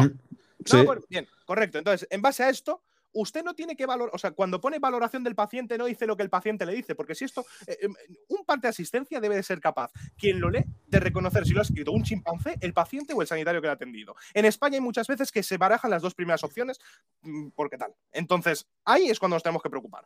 Eh, dolor torácico se traslada para la valoración. Joder, qué bien. Es como si cuando en triaje aparece el paciente y dice, me duele el pecho, vengo para que me valoren. Joder, sí, tío. Totalmente. Es que. No, y tú porque vives en Península, que en Península, bueno, mejor que Canarias, yo creo, ¿eh? Porque. No sé. No, a ver, es, no. esto es- esto es generalizado, no. Ya no, nos da igual hacer mal nuestro trabajo, ya no, no, no existe ese miedo, no existe el miedo a hacer algo mal. El otro día en la puerta de, de triaje hubo un tío que, que estaba con el electro de una paciente, ni parte de asistencia ni nada, y le dice la de triaje, ¿qué traes? Y dice, no, eh, pues tiene desde hace días como síncopes y le dijeron que tenía eh, una, una FA y hoy se encuentra mal. Y coge la paciente desde la silla de ruedas y dice, no, perdona, eh, tengo, tengo un flúter y desde hace unos días me he sincopado. Ayer me dijeron en el, en el centro de salud que parece estar volviendo y hoy, como me he notado que me estaba sincopando más, pues por eso he venido, ¿no? O sea, lo explicó la paciente muy bien. Es verdad, pero la Ujú. paciente dijo, soy doctora en medicina, jubilada, pero doctora en medicina. Dios, hostia, sea, vaya hostia. Claro, o sea, el técnico Vaya ese, hostia. el técnico, yo soy ese técnico. Dejo el Vete pa' la cueva, ¿eh? Claro, dejo el chaleco en la ambulancia. me Vete seco pa' la cueva, porque- Y me voy a mi casa. Y me planteo muy seriamente si continuar eh, mi, mi línea existencial. Sí, sí, porque yo, eh, yo, es que es una buena hostia, ¿eh? O sea, Claro, o sea, pero, Mm. pero una cosa es que me digas, ya, bueno, es que esa paciente era médico, sí, pero esta paciente no saltó por ser médico. Esta paciente saltó porque estaba oyendo que le estaban haciendo una transferencia de mierda. Y entonces dices, hostia, ese es el momento. Otra cosa es que me digas, no, es que la paciente es una hija de puta y, y quiso ser ella la que lo explicara, vale, pero no. O sea, la paciente estuvo un rato escuchando hasta que dijo, no, míranos, estás contando lo que te está saliendo de la polla. Entonces, ese es el Eh, momento en el que dices, coño, y, y que tienes que dar gracias de que esa paciente sea médico, pero te toca otra paciente que no sabe de lo que estás hablando, le aplican el tratamiento o la valoración que, les, que es en base a tu transferencia de mierda y la has liado, compañero. Mm. Con esto podemos decir que hay muchos sitios donde el test es una putísima mierda, ¿verdad? claro, sí. Totalmente, ¿no? Pero, no, no en tema competencia, que no es que no me dejan hacer más, sí, sí te dejan, sí. Lo que pasa es que eh, ya siento, no, es que me mandan solo avisos de mierda. Joder, qué pena que te manden avisos de, de taxi cuando haces mal los avisos de taxi. Qué triste eso que no te manden a un politraumatizado cuando no eres capaz ni de mover a una viejecita. Sí, que, que, llamas al centro para, para, pedir permiso para hacer una glucosa, ¿sabes? No sé. Es un poco. Sí, o sea, yo, yo, yo, me acuerdo, yo me acuerdo una vez yendo en ambulancia eh, con un, un, paciente que, que, que, era de POC, era un paciente POC, y estaba, estaba con una, una hipoxemia, además muy baja, estaba como a 70 y. O sea, eh, desaturado, desaturando muchísimo. Los mm. pacientes EPOC, efectivamente, hay que tener cuidado con la oxigenoterapia, porque como suban de su basal, hay unos receptores en las zonas carotidas y demás, que como detecten mucho oxígeno, dicen, pues hago un paro respiratorio y hacen una intoxicación por, o sea, eh, retienen demasiado y hacen una intoxicación y, y, dejan de respirar, cosa que está mal, pero al, al paciente EPOC hay que ponerle oxígeno a demanda. O sea, si el paciente demanda oxígeno, le pongo oxígeno. Bueno, pues el tío, con un paciente saturando a 70 y algo, el paciente coge el tío, o sea, el, el, el tío, una respiración, una, una taquimnea, un... espera, que voy a llamar al teléfono del médico de tal. Oye, que, que si le pongo oxígeno. O sea, no, no, no, hombre, hizo no. Falta, no hizo falta el, el descontextualizar el, pero tú eres tonto. O sea, se escuchó él. Es que no sé, tío. O sea, fue, la, la, conversación fue: ¿a cuánto? Sí, sí, ponle oxígeno. Sí, ponle oxígeno. O sea, el tú eres tonto se, se, escuchó entre líneas. Es que, ¿sabes qué pasa, tío? Que después, por este tipo de cosas, se piensa que todo el mundo es igual, ¿sabes? Sí. Es, que, no, y... es que luego hay mucha gente. No, esto, si, si tus compañeros de clase van a escuchar esto. Eh, sí, sí.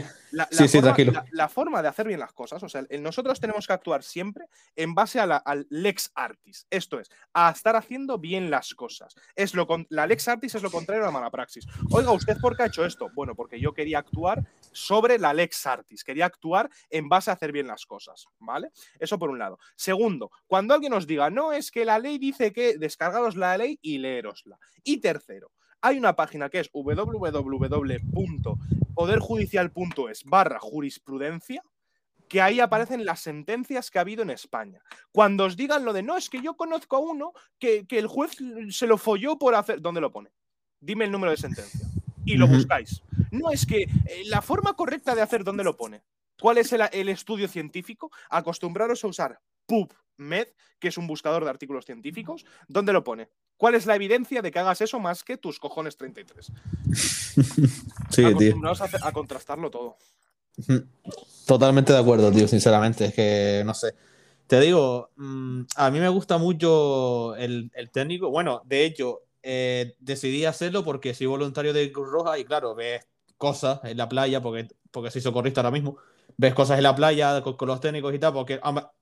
A ver, lo bueno que tiene Cruz Roja, por lo menos lo que yo he visto, es que aquí en la playa te ponían a una SVA los fines de semana, ¿sabes? Que, que oye, que te salva mucho el culo, ¿sabes? Entonces lo ves a esas cosas y tal, y entras y te mola y tal. Pero también es verdad que cuando hablas con los técnicos, porque conozco técnicos, te dicen este tipo de cosas. Te hacen que transferencias mal, mmm, no te explican bien muchas cosas cuando estás en el curso. Y eso que estoy en la privada, porque si hablamos ya de la, de la pública ya te ríes, ya, ya, ya eso ya es el acabose, y fuera coñas, ¿eh? eso ya ahí te ríes, ya vamos, ya, si, es si increíble. Que, que, tienes un, un, profesorado que tiene esa experiencia y que os anima a hacer cosas, ese profesor vale muchísimo. O sea, un profesor sí, sí. que siendo enfermero o enfermera anima a sus alumnos a hacer lo que es mejor para el paciente profesor que dice, no, pero esto no tenéis que saberlo, esto lo sé yo porque soy enfermero. No, eres un tonto de los cojones que está dando clase a tontitos de los cojones. O sea, es, es en lo que se basa tu carrera. Pero ya cuando un tío dice, mira, yo siendo enfermero, estoy aquí para daros clase y formaros lo mejor posible para que seáis capaces de manejar un paciente en nuestra hospitalaria en base a la calidad y a la ciencia, ese profesor vale muchísimo. Y por lo que me has comentado, tu profesora es de, de, de, Sí, de, sí. Este... Eh, se llama a Azucena y han trabajado pff, toda la vida, ¿sabes? Y es una tía que incluso, o sea, yo le dije, mira, eh, a mí con el tema del RCP nos han explicado que, que, no se hace el boca a boca porque por el tema COVID y ella me dijo, mira, si tú, una, si tú en una parada no metes oxígeno, el paciente se te muere, punto. Mm. Llámalo COVID, llámalo como te saca los cojones. Así de claro, ¿sabes? Y son cosas que me gustan, ¿sabes? Profesores que Sí. se mojan, que dicen, esto es así. Si no le metes aire, se te muere. Eh, Bueno, yo es no- lo que hay, no- hermano. Yo, yo no hago RCP porque sí que es verdad. Yo, no hago RCP, estoy ilegal. No, no, no, ¿Te imaginas?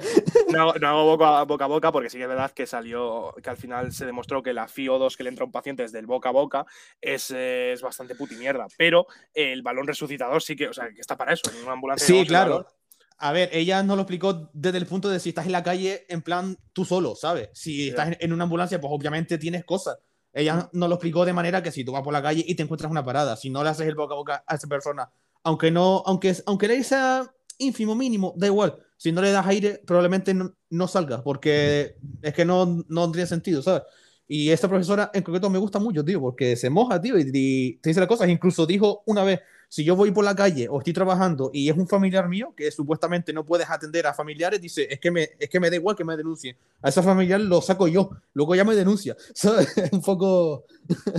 es un poco como tú en el sentido de que te mojas, ¿sabes? De que hice las Ujú. cosas como son y punto. Y, y se acabó el tema, ¿sabes? Y la verdad que tener profesores así, pues mola, tío. Mo- mola bastante. Eh, a ver qué temas te iba. Ah, vale. eh, Esto- estoy- ahora, Ah, esto sigue grabando, lleva ya una hora. sí, llevamos una horita ya. Pero, pero sigue grabando, o sea, no hay limitación. Eh, creo que era cuando grabo yo solo, en plan, en mi iPad, creo que sí me ponía una hora, pero si es en llamada online, creo que no. Sí. Ah, genial, genial, genial, genial. Claro, yo estaba aquí Eh, apurado porque iba, es que llega una hora. No, a ver, si se nos para, pues seguimos, pero, pero bueno, ahí sigue. Vale, Eh, bien, ah, ya que llevamos una hora hablando y que nos has explicado mu- muchísimas cosillas sobre esta hospitalaria, ahora veni- viene un- un- una pregunta muy tonta, pero entonces, ¿la extrahospitalaria en este país, en, en Españita, ¿no? Eh, ¿funciona a día de hoy en base a lo que tenemos o nos queda todavía años luz con respecto a otros países? miles de años luz. Miles de años luz. En, general, miles de años luz. Otra cosa es que me digas, aquí, de- desde el centro de Barcelona, hablando del SEM de Cataluña, nos quedan. No, hombre, no, ahí no estamos mal. Desde Euskadi o Osakidetza nos quedan años luz. No, ahí estamos bien. Pero como país, o sea, como, como, como país en general que tiene tal, estamos años luz. O sea, para empezar, que un, un tío en Euskadi esté de puta madre, te vayas a Cantabria y estés cobrando 600 pavos, los dos yendo adelante, y, o sea, que, que- que de, de un kilómetro a otro la diferencia sea tan abismal. O sea, eso, eso, en que- eso es, vamos, o sea, Dios. a, a nivel, a nivel sistema completo, eso es una puta mierda. O sea, eh, no, no estamos criticando cada ambulancia ni estamos criticando cada comunidad. Estamos hablando como país, como la- el compendio de comunidades, nos quedan siglos, siglos para otros países. O sea, pero, pero siglos. No, es que yo aquí hago glucemia si no tengo ningún problema. Y otro, yo no tengo ni glucómetro. Sí. o sea, ya solo con eso. Sí, sí, de... es que eso nos lo han dicho en clase, ¿no? Tienes que avisas al, al centro coordinador de que vas a hacer una glucemia, en plan, pero ¿para qué? Si eso lo hace mi madre que es, que es diabética también, ¿sabes? No, pero es que yo me, me- me imagino al paciente ahí echando espumarajos, estando, habiendo pasado las, la- las convulsiones eh, a- a- a 9 de glucemia, que ya el glucómetro ni siquiera lo lee, que aparece el low directamente, el paciente así, el cerebro diciendo, ¡buah, chaval, hasta que hemos llegado! ¡Buah, chaval! Y el tío, un, un segundo, Tere- Teresa Caballero, un- no me convulsiones, Tere, un segundito. Sí, Ay, buen hola, hola, llamada para poder hacer- saber si puedo hacer una glucemia. Y de mientras sonando el la musiquita espera. O sea, ¿qué cojones estamos hablando? O sea, e- es que es, es, es- es ilógico. Es ilógico. Es que no, no sé, tío, si es falta de, de experiencia, si es falta de formación, si es falta. No, no sé por qué es, pero aquí falla algo, tío. Claro, pero no, eh, hay, hay te- hay no sé. tesis, hay tesis. eh, la Asociación Española de Técnicos Sanitarios eh, en Emergencias y Sociosanitarios hizo una- un estudio, hizo una medición de, de cuántas denuncias había habido por eh, cuántas sentencias había habido por realizar glucometrías por parte de, de técnicos en, en España. Fue cero. O sea, no, no, cero. Ya no, pero cero. Cero. Ya, no, pero igual, cero. Ya, pero igual la secretaria lo guardó así debajo de la No, mesa. no, no, no, no, cero, cero. Entonces, eh, quiero decir que, no sé, me- en, cambio, en cambio, me gustaría a mí ponerme a pensar y decir, oiga, eh, pasa y resulta que a mí, o a mi familiar, o a mi tal, eh, nos dio una hipoglucemia y usted tardó 15 minutos en realizarme la prueba necesaria así como eh, continuar la línea asistencial que habría sido pues de pedir una avanzada, eh, ponerme miel, azúcar bajo la lengua, eh, un unicornio que me dé metazos, whatever fuera la asistencia. ¿Por qué estos 15 minutos que, hablamos tanto en emergencia, ¿no? Se habla tanto en emergencias de, no, no, porque el tiempo, siempre que nos queremos poner intensitos decimos, eh, el tiempo, tiempo dependencia, porque va, en, un infarto los minutos son corazón, en un ictus son cerebro, en un politrauma son vida. O sea, nos ponemos así intensitos, ¿no? Pero, pero luego estamos 15 minutos para decir, oye, oye, que voy a hacer una glucemia. Ah, qué bien, vas a hacer una glucemia tú, qué guay. O sea, vamos a ver. O sea, tiene signos de hipoglucemia, es paciente que lo que me estás contando puede ser eh, compatible con hipoglucemia, pues se le hace una puta hipoglucemia. Me gustaría a mí escuchar al, médico coordinador, enfermero coordinador, whatever, que diga, ¿cómo que el paciente tiene dos de glucemia? ¿Le has hecho una glucemia? Te voy a demandar. totalmente, tío, totalmente. Eh, te quería preguntar eh, por un tema que, que, pasó hace poquito, además. No, yo creo que sí estás al tanto. Eh, ¿Te has enterado de que enfermería en Castilla y León, creo que era, tuvo el problema este con, los técnicos porque hacían test de antígenos y tal? Mira, a ver. estás al tanto, ¿verdad? a ver, a ver, cuéntame, cuéntame. Eso fue. Eh, buah, buah, vais a hacer test, no podéis. Un juez, pueden. Eh, buah, buah, van a salir mal las pruebas. Lógica, no, no van a salir mal. Buah, buah, ahora hay pocos positivos porque lo están haciendo mal.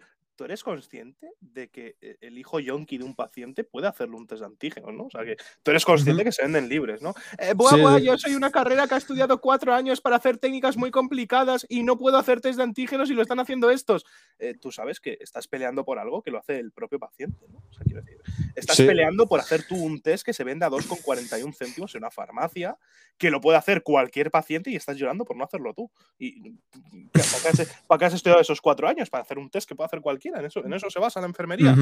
Sí, Digamos que el, sindicato que, lleva eso es un sindicato que es meme. O sea, ya, ya el, sindicato, no vamos a decir nombre, que lleva ese tema es un puto meme. O sea, es el mismo sindicato que cuando ha entrado en procesos judiciales porque hay, eh, hay indicios o hubo indicios de que presuntamente habían eh, falsificado o, habían manipulado las votaciones de los colegios, de las juntas de presidencia y demás, o sea, hubo ahí unos cuantos escándalos. Hay una cuenta en Instagram que se llama arroba perdidue, que es un enfermero que ha, sacado a la luz todos estos eh, presuntos chanchus de, estos, de, este, de, de este sindicato, y lo leéis y es que hay cosas que según las estás leyendo, no es que digas son mala gente o que hijos de puta, dices, es que son meme es que te tienes que reír. O sea, una de las cosas que dijeron es, oiga, ¿cómo es posible que no sé cuántos enfermeros de toda España o representantes de enfermería de toda España de repente se colegien en Madrid justo antes de unas elecciones para cambiar los votos? Eh, no, es que regalaban entradas para el zoo. O sea, eso, eso ha pasado. Eso, eso ha sido declaración.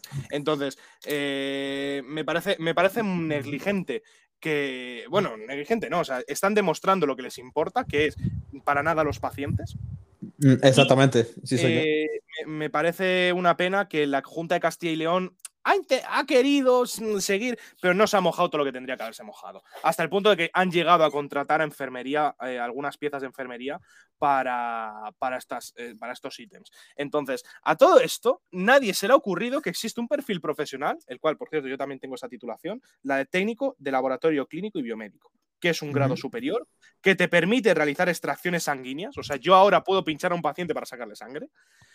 Eh, y que son los que estudian para eh, tomar las muestras, manejarlas y analizarlas en un laboratorio.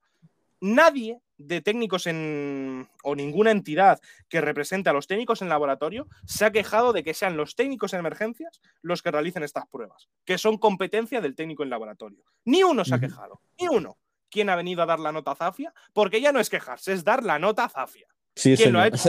Totalmente.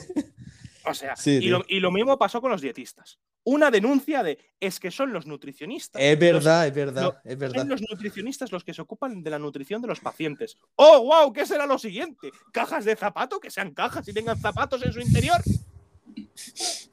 Y de hecho, eh, tuve, un, comentario en Twitter que me sorprendió lo, mucho que lo repostearon, o lo, mucho que lo retuitearon y los me gustas que tuvo, que es que un, me gusta, o sea, a ver, me explico, me gusta mucho insultar, ¿vale? O sea, me, encanta insultar. Creo que el insulto es una obra maestra y creo que a una persona se la puede insultar, o sea, que le puedes faltar el respeto a una persona no solamente insultándole, que, la, que insultar es la forma más digna de faltar el respeto, porque yo te amo gilipollas y pues mira, pues te estoy diciendo la cara, gilipollas. Yo estoy de acuerdo, ¿eh? Yo estoy de acuerdo. Y es, es, es la manera más natural que tenemos del desahogo total, ¿sabes? Claro, pero hay, hay, o sea, hay mucha gente que dice, no, no, háblame desde el respeto. No, mira, perdona, que, que, tú me estés hablando de usted, porque es algo que, por ejemplo, los negacionistas hacen mucho, ¿no? Hablar de usted y, y, todas estas cosas. Que me estés hablando de usted mientras me estás literalmente faltando a la verdad en mi cara, eso es una falta de respeto más grave que si te llamo gilipollas. Exactamente. eso hay, hay, que saberlo, ¿vale? O sea, insultar eh, no es la única forma de faltar al respeto, no es la más grave, e insultar es bien, o sea, es un arte. Eh, es un arte que, por cierto, mi padre es doctor honoris causa en, en insultología. Total, todo esto porque lo digo, porque hay un, hay, un subnormal, un gilipollas, un imbécil, eh, que en Twitter, que, va de ser... Em, va de que es coordinador de una planta de, enfermería, eh, que, bueno, que va de super nurse, super gestor, super... Habla que nos ha contado y puso eh, un tuit que decía, eh, manda cojones que ahora los nutricionistas también se ocupen de esto. Vamos a hacer un hilo sobre locuras que hemos visto sobre la nutrición en planta, ¿no? Y se ponían a contar, pues paciente diabético que el sábado le dan churros, o paciente con dieta hiposódica que le dan sal, pues estas cosas, ¿no? O sea, se ponen a contar cagadas de, de, de la nutrición en hospitales. Y entonces yo le escribí, le dije, criticar una. criticar un. No, es que de hecho lo podría ver. un segundo y te, digo exactamente lo que dije. Sí, sí, claro, claro. Para, para, parafrasearme y no, no, decirlo mal. de hecho, en lo que tú lo buscas, eh, o sea, cuando alguien, como toca decir, una persona que no ha estudiado nada, nunca ciencias y los antivacunas y todas estas cosas, que te hablan del respeto, como tú dices, pero te dicen que lo que tú estás diciendo es, no es verdad, es que ya me está faltando el respeto, ¿sabes? Sí, no, o sea, yo, de hecho, me, me, a entrar en Twitter, no, que nadie me siga en Twitter porque no, no subo nada interesante a Twitter. Me meto a Twitter cuando tengo el día gamberro, me meto en alguna cuenta de negacionistas y me, enzarzo con ellos. he, descubierto que la mejor forma de desarmar a un negacionista o un antivacunas es preguntarle por qué. No, es que las vacunas llevan grafeno, ¿por qué? No, es que esto no se le puede llamar vacuna, ¿por qué? ¿Qué es una vacuna? Y, no, y así te dice. ¿Cómo fue, tío? Eh, o sea, un amigo que está en quinto de, su carrera me, me pasó un vídeo. ¿Cómo dijo esa tía que era? O sea, dijo, no es una vacuna, es ¿Qué, ¿Qué, fue lo que dijo, tío? Hay mucho. Un, experimento, una cacuna, una, es un esto para controlarlo. No, hay cosas. Están los negacionistas que cogen datos científicos, los mezclan un poco como les sale la polla y hacen la combinación que les apetece. Están los que, los que dejan caer que son médicos y dicen, no, porque yo en mi planta eh, hay, hay, una que va, va dejando caer como que es enfermera y ya le dije que, vamos a ver, que. ya, vale, vale. Dice, no es una vacuna, es un fármaco. O sea, esa tía dijo no son vacunas, te ponen un fármaco. Y es en plan, ¿en, serio, ¿en, serio, estás diciendo esto, tío? Sí, no, no, sabes. Eh, ya digo, los, están los, negacionistas. he oído campana y no sé dónde. O sea, hay, hay, una tía que además en su, en su biografía, en su biografía de Twitter tenía, tenía puesto que era médico y pone médico, eh, luchadora por la verdad, no sé qué. Y me acuerdo que tenía un post que pone eh, observar la, la, prueba de la gran mentira. Le hicieron una autopsia hasta ahora prohibidas y descubrieron que tenía ARN en todas sus células. Y dije, ¿qué será lo siguiente? Aparatos de Golgi. Se llama anatomía, señores. Eh, estoy un poquito de eso. Se llama anatomía. no, pero además moló porque hay algunas publicaciones de negacionistas que se juntan varias personas de la comunidad científica y las respuestas molan, o sea, me hacen mucha gracia. Pues eso, ¿no? Por ejemplo, hubo gente diciendo que es a lo siguiente, mitocondrios, mitocondrios.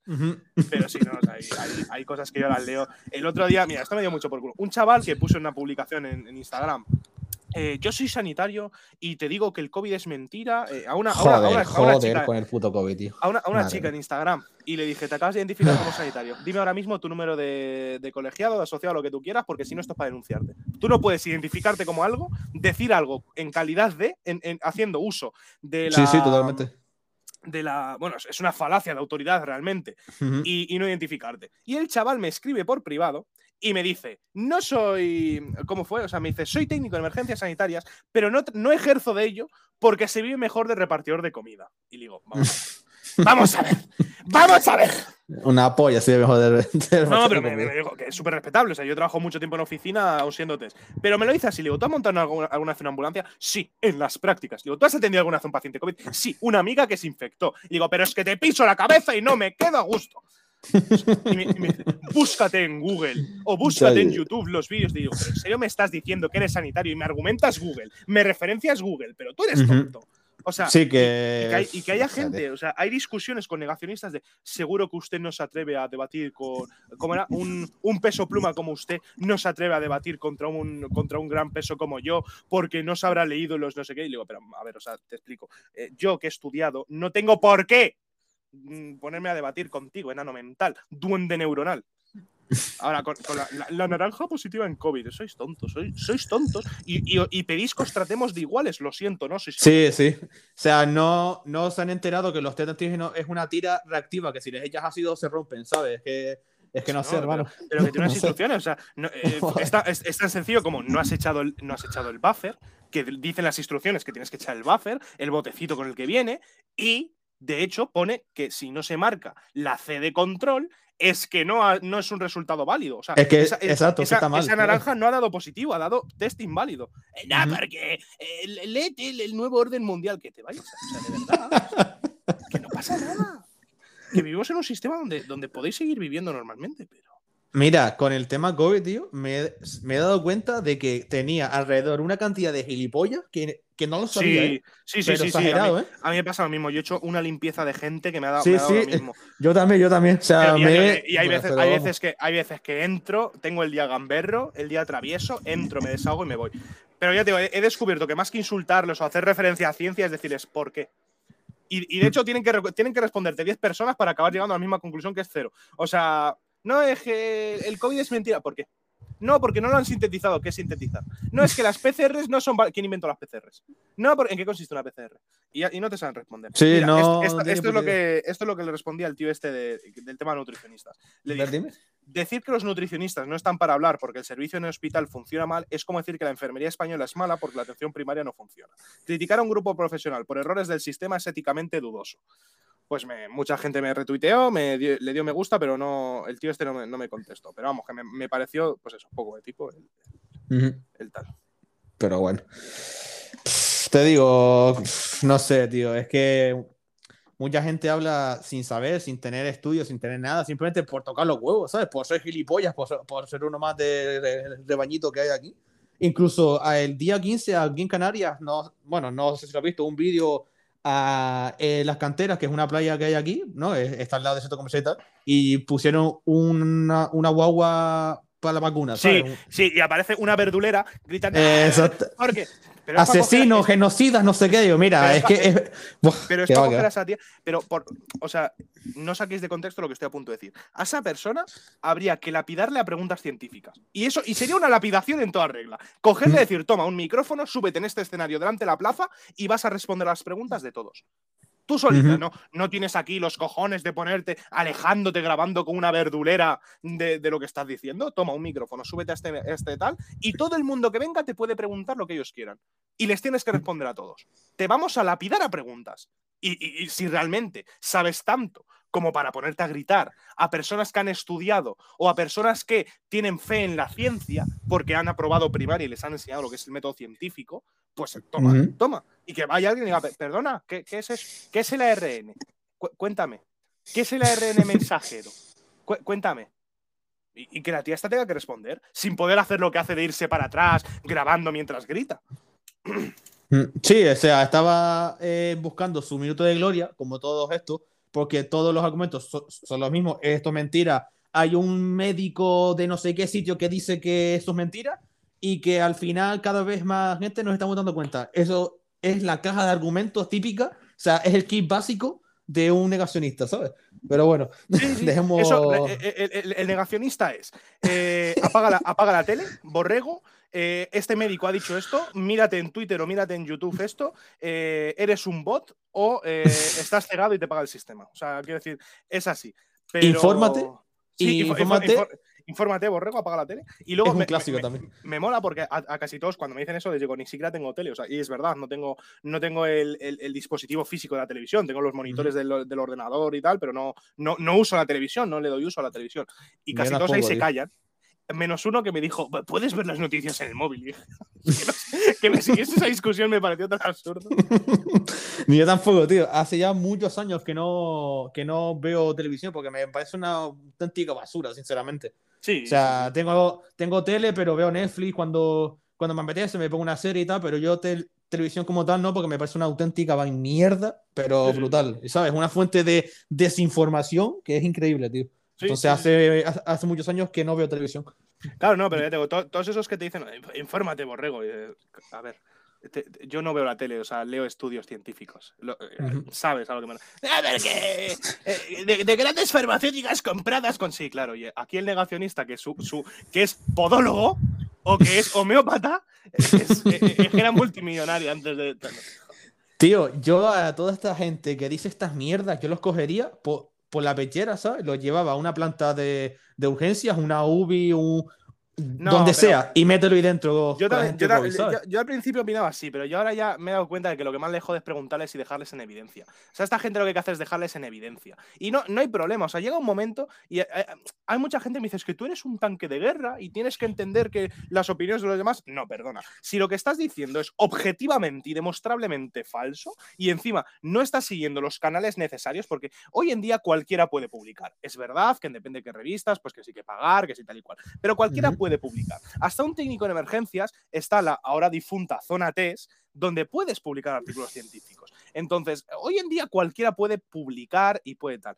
Entonces, eh, y hay, hay- formaciones sobre, sobre, sobre estudios científicos, o sea, eh, puedes acceder a formación sobre cómo estudiar, el método científico, cómo publicar, eh, que no es como era antiguamente en los años 40, que solamente podía publicar el que sabía pensar de modo científico porque había hecho una carrera universitaria, que eran pocos. Hoy en día cualquiera tiene acceso a material que le permita eh, entender el método científico y seguir el método científico. Entonces, cuando tú dices algo, tienes que estar dispuesto a que, a primero, demostrarlo y segundo, a que te lo puedan dilapidar. Porque nadie somos nada. O sea, yo mi palabra es una puta mierda. Tu palabra es una puta mierda. La palabra de todo el mundo es una puta mierda. ¿Qué es lo importante? La ciencia. Y yo, cuando digo algo, para empezar, me identifico y digo, hola, yo, este señor, eh, Javier, ¿qué tal? Eh, que me, me dedico a esto, con el tal. Eh, tengo esta teoría para, para demostrar esta teoría he hecho este experimento, el cual os dejo aquí reflejado para que vosotros podáis repetir. Estos son mis resultados y en base a estos resultados pues hago las siguientes conclusiones. ¿Vale? Esto es el método científico. Si no trabajas mediante el método científico y lo que estás haciendo es meter miedo a la población, porque el decir que nos están, nos están controlando, el 5G, el chemtrail, Bueno. el- todo eso es, es algo objetivamente falso, objetivamente y demostrablemente falso, y es algo insalubre. O sea, estás haciendo a gente que puede no tener esos conocimientos, eh, les estás haciendo no vacunarse, tener miedo, tal y cual. Entonces, tú tienes derecho a no saber, pero no tienes derecho a engañar. Entonces, a toda esa gente hay que humillarla. A esa Exactamente. A esa gente Estoy de que, acuerdo, habla, tío. que habla sin saber, a mí, a quien me viene, porque me ha pasado, ¿no? A, a, eh, gente, le- les iba a llamar amigos, amigas, no, o sea, conocidos que yo tenía, que me decían, no, porque eh, tú, tú no sabes que. Sí, lo sé. Eh, lo, lo siento, o sea, no es por decir he estudiado, ¿no? O sea, simple. eh, estudiar no es tener un título, estudiar es po- entender, ¿no? Entender la ciencia, a- haber aprobado primaria, pues esas cositas. Eh, no, es que tú no sabes que sí, sí lo sé. Y a lo mejor no lo sé, pero sé dónde consultarlo. Entonces, que tú me referencies esto, por lo que estás haciendo es un poco putimierda. ¿eh? Entonces, eres una boca chancleta, eres no pasa nada, pero que te den. Entonces, a esta gente hay que, hay, hay que, hay que humillarla, hay que dejarla en evidencia. No porque tal, ¿por qué? No es que tal, es que aquí pone lo contrario. No, pero ¿por qué? Demuéstramelo. Y en- entonces la gente luego, no, es que no tengo por qué seguir esta discusión. No, pero tú lo has empezado. Cuando, cuando pu- publicas, no, es que no me dejas, en- cuando publicas algo, o sea, es que, es que lo, lo criticas y usas tecnicismos, claro, porque si hablas de una, de una materia que tiene tecnicismos o una materia que tiene eh, un conocimiento científico detrás, mm, te jodes y te aguantas cuando la gente te habla de tecnicismos. O sea, no, no, puede- Exactamente. no, no puedes hablar sobre mm, mm, biología micro, o microbiología celular cuando no sabes lo que es una mitocondria. ¿Por qué? Porque va a haber gente que te va a preguntar las mitocondrias que tienen que ver con la, con la microbiología, porque las células tienen mitocondrias, lo siento, es así. Entonces tienes que estar dispuesta a que te vayan a bombardear. Y yo cuando publico una tesis, la gente me va a bombardear la tesis y yo tengo que defender mi tesis. De hecho, cuando tú te, eh, cuando tú te gradúas en cualquier, en cualquier materia y más, si te doctoras, tienes que demostrar que has hecho una tesis, esto es que resultas útil para tu campo, pero además que eres capaz de defenderla.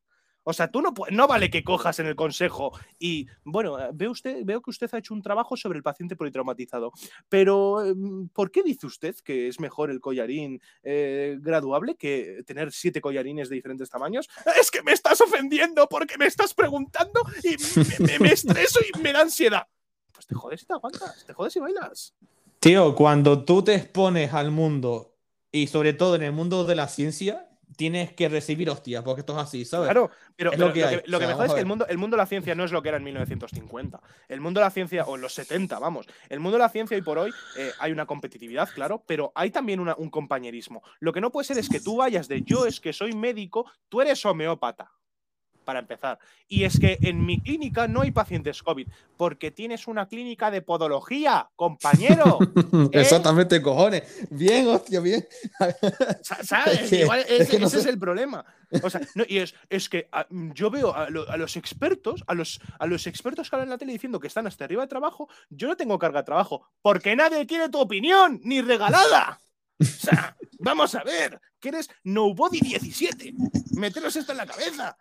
Y de hecho, otra cosa que yo he hecho, aparte de perder muchísimos amigos y amigas, porque en cuanto veía que hacían alguna gilipollez de, estas de no, porque las vacunas, no sé qué, les dejaba de seguir, había otros tantos que, me decían, no, porque tengo un primo que es químico y, tiene a todo su laboratorio sin vacunar, porque me ha dicho que en noviembre nos vamos a cagar de la cantidad de muertos que va a haber. Bueno, pues esa gente, en lugar de dejar de hablarle, lo que hago es mm, no, no bloquearles ni borrar su número y les escribo en enero.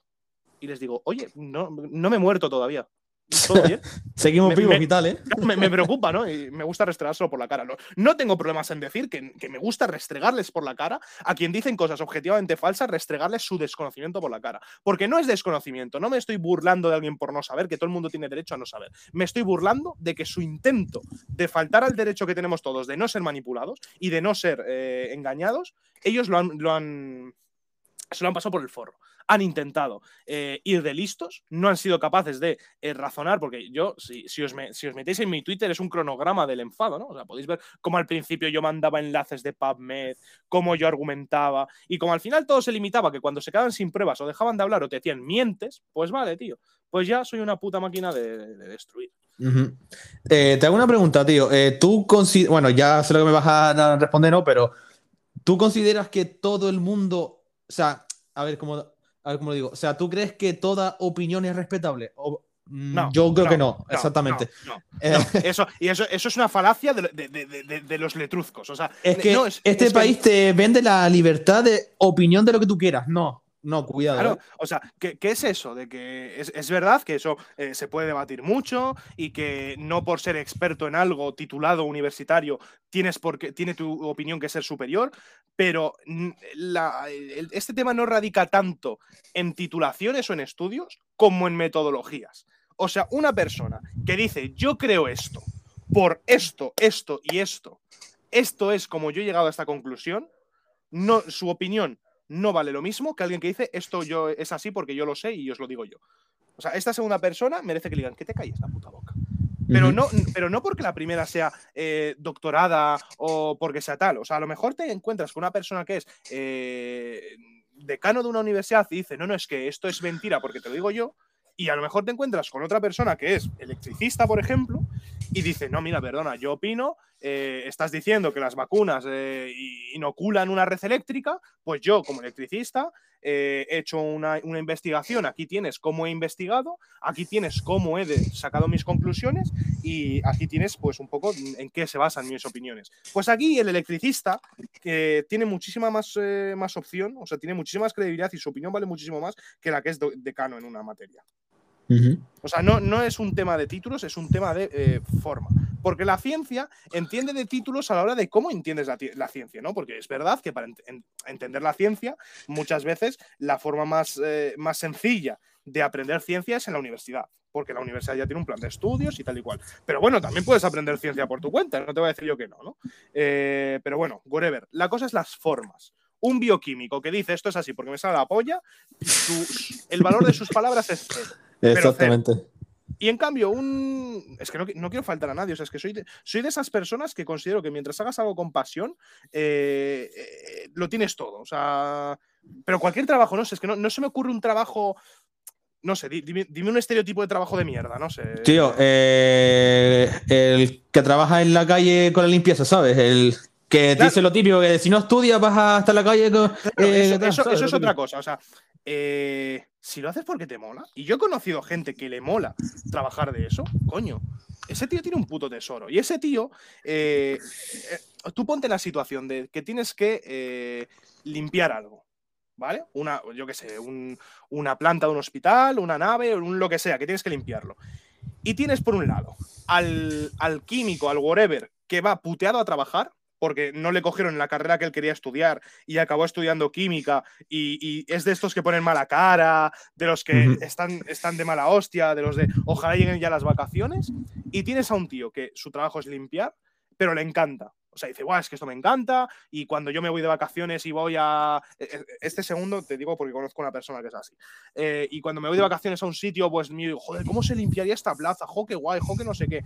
Y que le mola su trabajo y que, y que le apasiona Coño, pues esa segunda persona yo creo que tendría que tener mm, la misma o más voz que, el, otro. Porque es una persona que va a entender. Mucho respeto, tío. Sí, sí, claro, o sea, quiero decir. Y mucho eh, respeto, porque, porque siempre sea.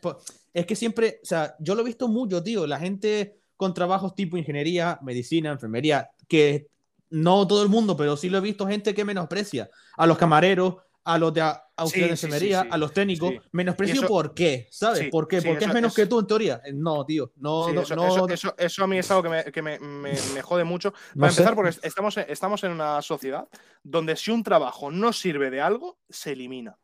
O sea, si, tú, si tu trabajo no sirve para algo, no va a existir. Entonces, todos los trabajos sirven de algo. Entonces, lo más importante es que tú lo que haces lo hagas con pasión y que te mole. Y, y, es que yo creo que no hay ningún trabajo, o sea, hay, hay trabajos que requieren un alto nivel de estudios que yo no realizaría nunca porque no me gustan, no lo haría con pasión, y otros a lo mejor que no requieren estudios que me gustarían mucho.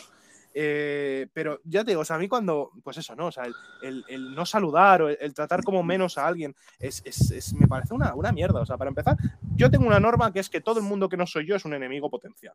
La segunda es que todo el mundo me, la pela, o sea, me, cae mal mucha gente. Pero eso, e, eso, eso no quita que la interacción de alguien conmigo tenga que terminar en que su día sea mejor. O sea, si tú eh, si yo tengo alguna relación contigo por lo que sea, por lo que sea, tu día, mi objetivo va a ser que, haya, haya, sido algo mejor, ¿no? Que te haya transmitido un poco de alegría. Y eso muchas veces no lo vemos. O sea, no vemos esa gente que transmite. Y parece una tontería, pero no, no os habéis fijado nunca en los gasolineros y gasolineras. En que tú vas a una. Yo viajo mucho, o sea, yo me hago viajes muy, muy largos. y, hay veces que paso por una gasolinera a por algo, que, las frecuento mucho por desgracia, porque no me gusta eso de gastar dinero en carburante. Eh, además, mi coche chupa bastante. Entonces, eh, suelo parar mucho en gasolineras y te toca él o la de la gasolinera que te, suelta un chascarrillo en los minutos que tardas en pagar la gasolina, que son pocos, solamente con la actitud de, eh, ¿qué, tal el día? bueno, que ahora otra vez en ruta, sí, tal, joder, ¿cómo vivimos? Tal, o sea, que solamente con esos comentarios ya te han alegrado y ya, te vas un poco más feliz. Eso es súper importante. Y, yo a eso le doy mucho, mucho valor. En mi trabajo, eh, yo, ahora, estoy en un centro de control, no, no de emergencias, eh, de hecho es, un, es un centro de control de ingeniería. Eh, bueno, otra de las cosas que a mí me gusta mucho en la vida es el, tema de la, de la, ciencia en general y entre otras, pues las ciencias eh, matemáticas, ingeniería y tal, pues bueno, pues, por, razones que no vienen a cuento, eh, que no suelo hablar mucho de ellas, pues yo trabajo en una empresa de ingeniería muy grande en un centro de control. Y, bueno, pues ahí, al lado mío y en mi planta y en mi edificio, pues hay gente que son muy tochos, físicos, ingenieros, tal y cual, Y, bueno, pues eh, hay, eso, ¿no? es, una empresa de ingeniería, lo que nos podemos entender por una empresa de ingeniería tocha, tocha, no, no una consultora de ingeniería, una empresa que hace putos puentes. bueno, me, gusta mucho contar, de hecho, que la empresa en la que yo trabajo hizo una, un ascensor para, para peces. ¿Qué, cojones? Es una cosa que me gusta contar, ¿no? Se hicieron el. Total que de toda la gente que pasa por ese edificio, eh, todos hay muy bien vestidos, ingenieros y tal, eh, comemos, tenemos el, precio de la comida muy barato, o sea, comemos por un euro al día. En el, comedor. Pues vamos, y además en el comedor, pues tenemos. no, es un comedor rollo de estos de puchero, sino que tienes para elegir. Pues hay una persona que es la que nos, nos pasa la tarjeta de empleado, la que nos cobra, que, que se sabe el nombre de. que yo haya visto todos. O sea, no, no, no, puedo garantizar que se sepa el nombre de todos, porque no he visto que haya coincidido con todos, pero todo el mundo que ha pasado por delante de ella, que no son pocos, siempre veo que se sabe su nombre. Y digo, hostia, qué, flipante, ¿no? O sea, quiere decir, la, capacidad que esta tía tiene de, retener nombres. Y siempre con una sonrisa. Hay, otra que siempre es súper maja, súper. que te paras a hablar con ellos y dices, joder, que, me queda más a gusto que antes de venir, ¿no? Estoy, estoy más contento, estoy más feliz que antes de hablar con ellas. Y esa gente mola. Y esa gente tiene un precio que no se paga con dinero. O sea, yo cuando, cuando, tengo un día igual estresante o, lo que sea, y hablo con ellas, estoy tres minutos hablando a la hora del café de por la mañana, o depende del turno, ¿no? Hay veces que por la mañana, por la tarde, por la noche, eh, pero que depende del turno, depende de tal. Que hablas con ellos y dices, joder, me, me, he quedado a gusto, o sea, me, me, siento bien, me siento, y a lo mejor hemos hablado de una tontería, pero esta persona ha transmitido, y eso mola, y es una de las cosas que yo intento, ¿no? De que, que, la, que la gente, la que sea, cuando, cuando interactúo con ellas, pues tenga un mejor momento. El personal de limpieza del hospital, por ejemplo, hay muchas veces que tengo que recurrir a pedirles sopitas. Porque se me mancha algo en la ambulancia y le digo, oye, perdona, no, no, sé cómo limpiar esto. ¿Cómo lo harías, no? Y, y sin más, pues aprovechas y hablas un poco con ellas. O sea, no es, límpiame esto, no, coño, o sea, es una persona que está haciendo un trabajo eh, igual de digno que el tuyo, pues yo qué sé, tener un poquito de, buen trato con ella. Oye, ¿qué, tal? Oye, perdona, vengo a molestar. ¿Cómo limpiarías esto? Socorro, ayúdame. Te invito a un café. No sé, mm. no sé. Tío, hacemos falta todos eh, en este mundo, ¿sabes? No. Sí, sí, claro. Se, ¿Me se, te ha cortado. Espérate, a ver.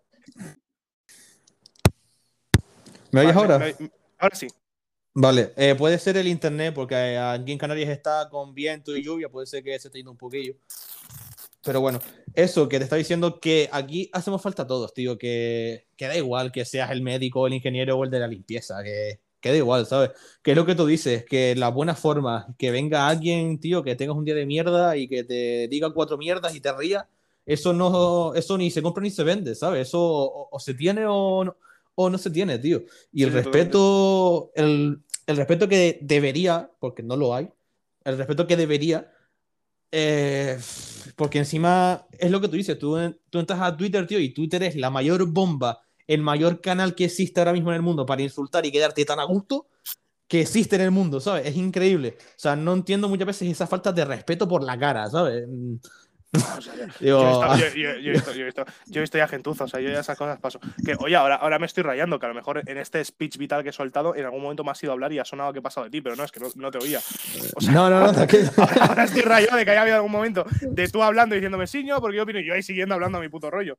no, no, que va, eh, estaba escuchando. No, sí, me gusta que hables porque de esto se trata el podcast, de la gente que, que venga. O sea, yo tengo que intervenir poco, ¿sabes? en realidad. Pero nada, ya para ir cerrando, tío, que llevamos ya un ratillo, que yo por mí sigo hablando contigo, lo que pasa es que luego el podcast, si, si dura cinco horas, pues no lo va a escuchar ni Tato. Así que te quería preguntar, eh, ya, mm, ya veo que trabajas en muchas cosas o que haces muchas cosas. Eh, ¿Tú cómo te ves de aquí en un futuro no muy lejano? Pon tú cinco añitos, diez añitos, ¿cómo te ves en el... yo, yo, es que hoy por hoy mi vida es una vida alquilada. O sea, yo yo hoy por hoy tengo que tener una vida de, persona que yo el trabajo que tenga ahora eh, no es mi trabajo definitivo. O sea, yo ahora, por ejemplo, tengo un trabajo que, eh, que aparte de dirigir una empresa, estar en un servicio y, y estar trabajando en otra empresa, más luego los, los, pequeños cameos que voy haciendo por ahí, ¿no? O sea, yo, yo, soy una persona que no tiene vida, o sea, que no, no tengo, no tengo tiempo libre. Eh, de hecho, hay muchas veces que ni siquiera duermo en mi casa porque me dedico a muchas cosas, me encanta. O sea, yo tengo el, el, el miedo de que mi vida siempre está como eh, la canción de Avicii de The Nights, ¿no? De que siempre tienes que acordar lo que has hecho. Pues es un constante en mi vida. O sea, yo no, no puedo tener un día que haya hecho lo mismo que el día anterior. Eh, pues entonces hago mil cosas, mil cosas. Pues, pero todo eso es una vida de alquiler porque, claro, yo eh, tengo ahora pendiente el, el pasar un proceso de universidad para acabar en unos años. Entonces, claro, eh, ahora mismo mi vida es un alquiler. O sea, yo ahora mismo el trabajo que yo tengo, no, me, no puedo decir, es que me voy a jubilar aquí, porque no. O sea, porque ahora mismo mi vida es un paréntesis de a ver cómo va la universidad, de a ver si apruebo, de si no. ¿Qué estás haciendo en la uni? Lo que vas a conseguir es, ser médico. Ah, ok. Y, o sea, ¿y te va bien? O sea, eh, no. ¿Cómo te va? Ah, vale. No, no, no. El, tema es el acceso, más, más que nada. Ah, el acceso, que no has entrado aún. Claro, ahí está la cosa, sí. Mi, problema con medicina es el acceso. Vale, vale. Hombre, de la experiencia que yo tengo de mis amigos cercanos, porque tengo la.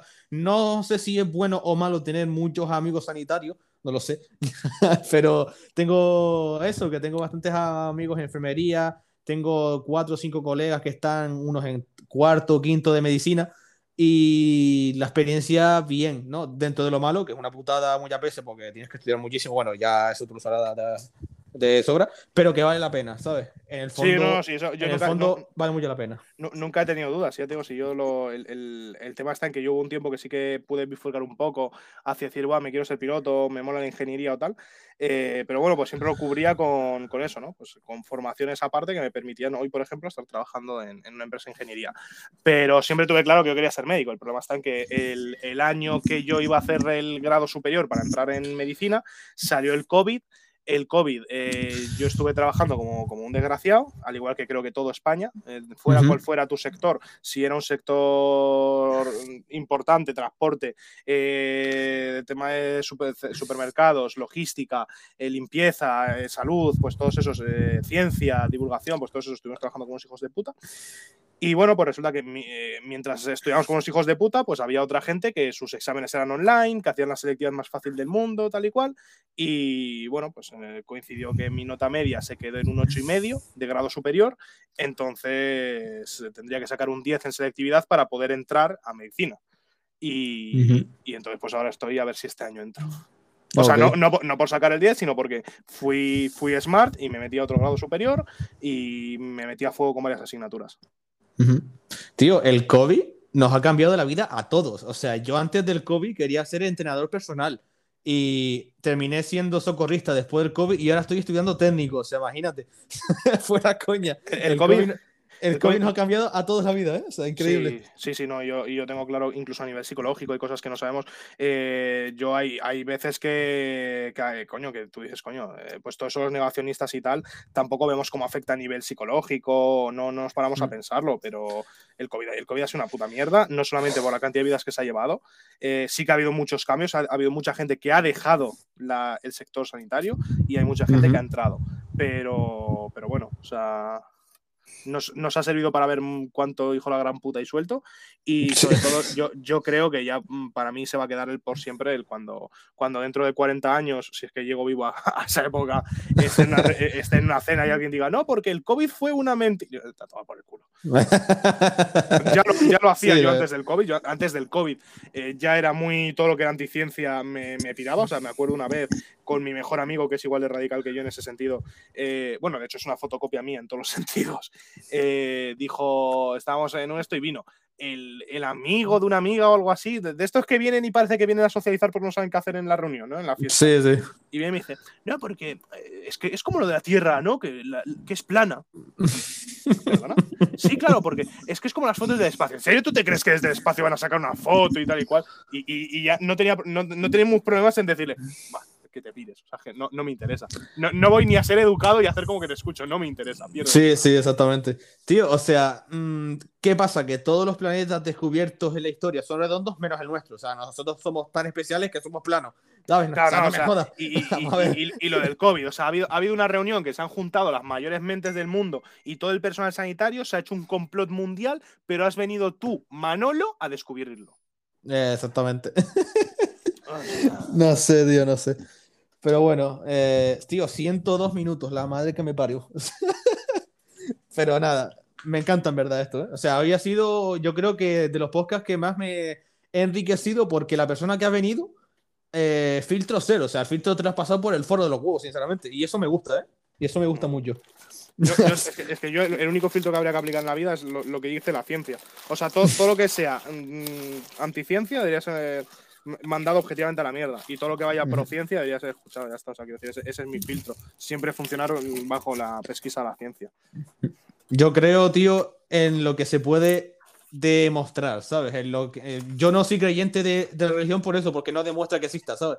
Entonces yo creo en la ciencia. Yo soy pro ciencia también como tú. Yo, es que, Soy, de los que opinan que el, conocimiento es poder y el conocimiento es lo que nos hace libres. O sea, tú si quieres ser libre, tienes que, tienes que saber, tienes que aprender y, que la, ciencia es la poesía de la realidad. O sea, es lo que, lo que tal. Sí, sí, exacto. Pues tío, Javier, eh, muchas gracias por venir al podcast, tío. A ti. mis compañeros de clase te van a dar también las gracias por todos los que nos has contado de la hospitalaria. que ha sido mucho. Y nada, ahora, ahora te hablaré por WhatsApp en un momentito, pero que nada, que muchas gracias, tío, que ha sido un podcast muy, muy bueno. Y nada, eh, ahora, ahora te hablo por... Lo, que sí, si el, hacer el, spoiler correspondiente, ¿no? De spoiler, no, el, eh, la publicidad correspondiente, el spam correspondiente de mi canal. Lo que tú quieras. Por supuesto. Ah, lo, que he dicho al principio, ¿no? Arroba el barra baja friki barra baja del barra baja fonendo en Instagram y el friki del fonendo en, YouTube. Mm. Así que eso. Pues. De, todas formas, todo esto va a ir ahora a las historias, tanto tuyas como mías, así que para que lo pueda ver todo el mundo, por supuesto. y nada, que muchas gracias, tío, por todo. Nada, a ti. Un saludo. Buenas noches. Bueno, nos vemos.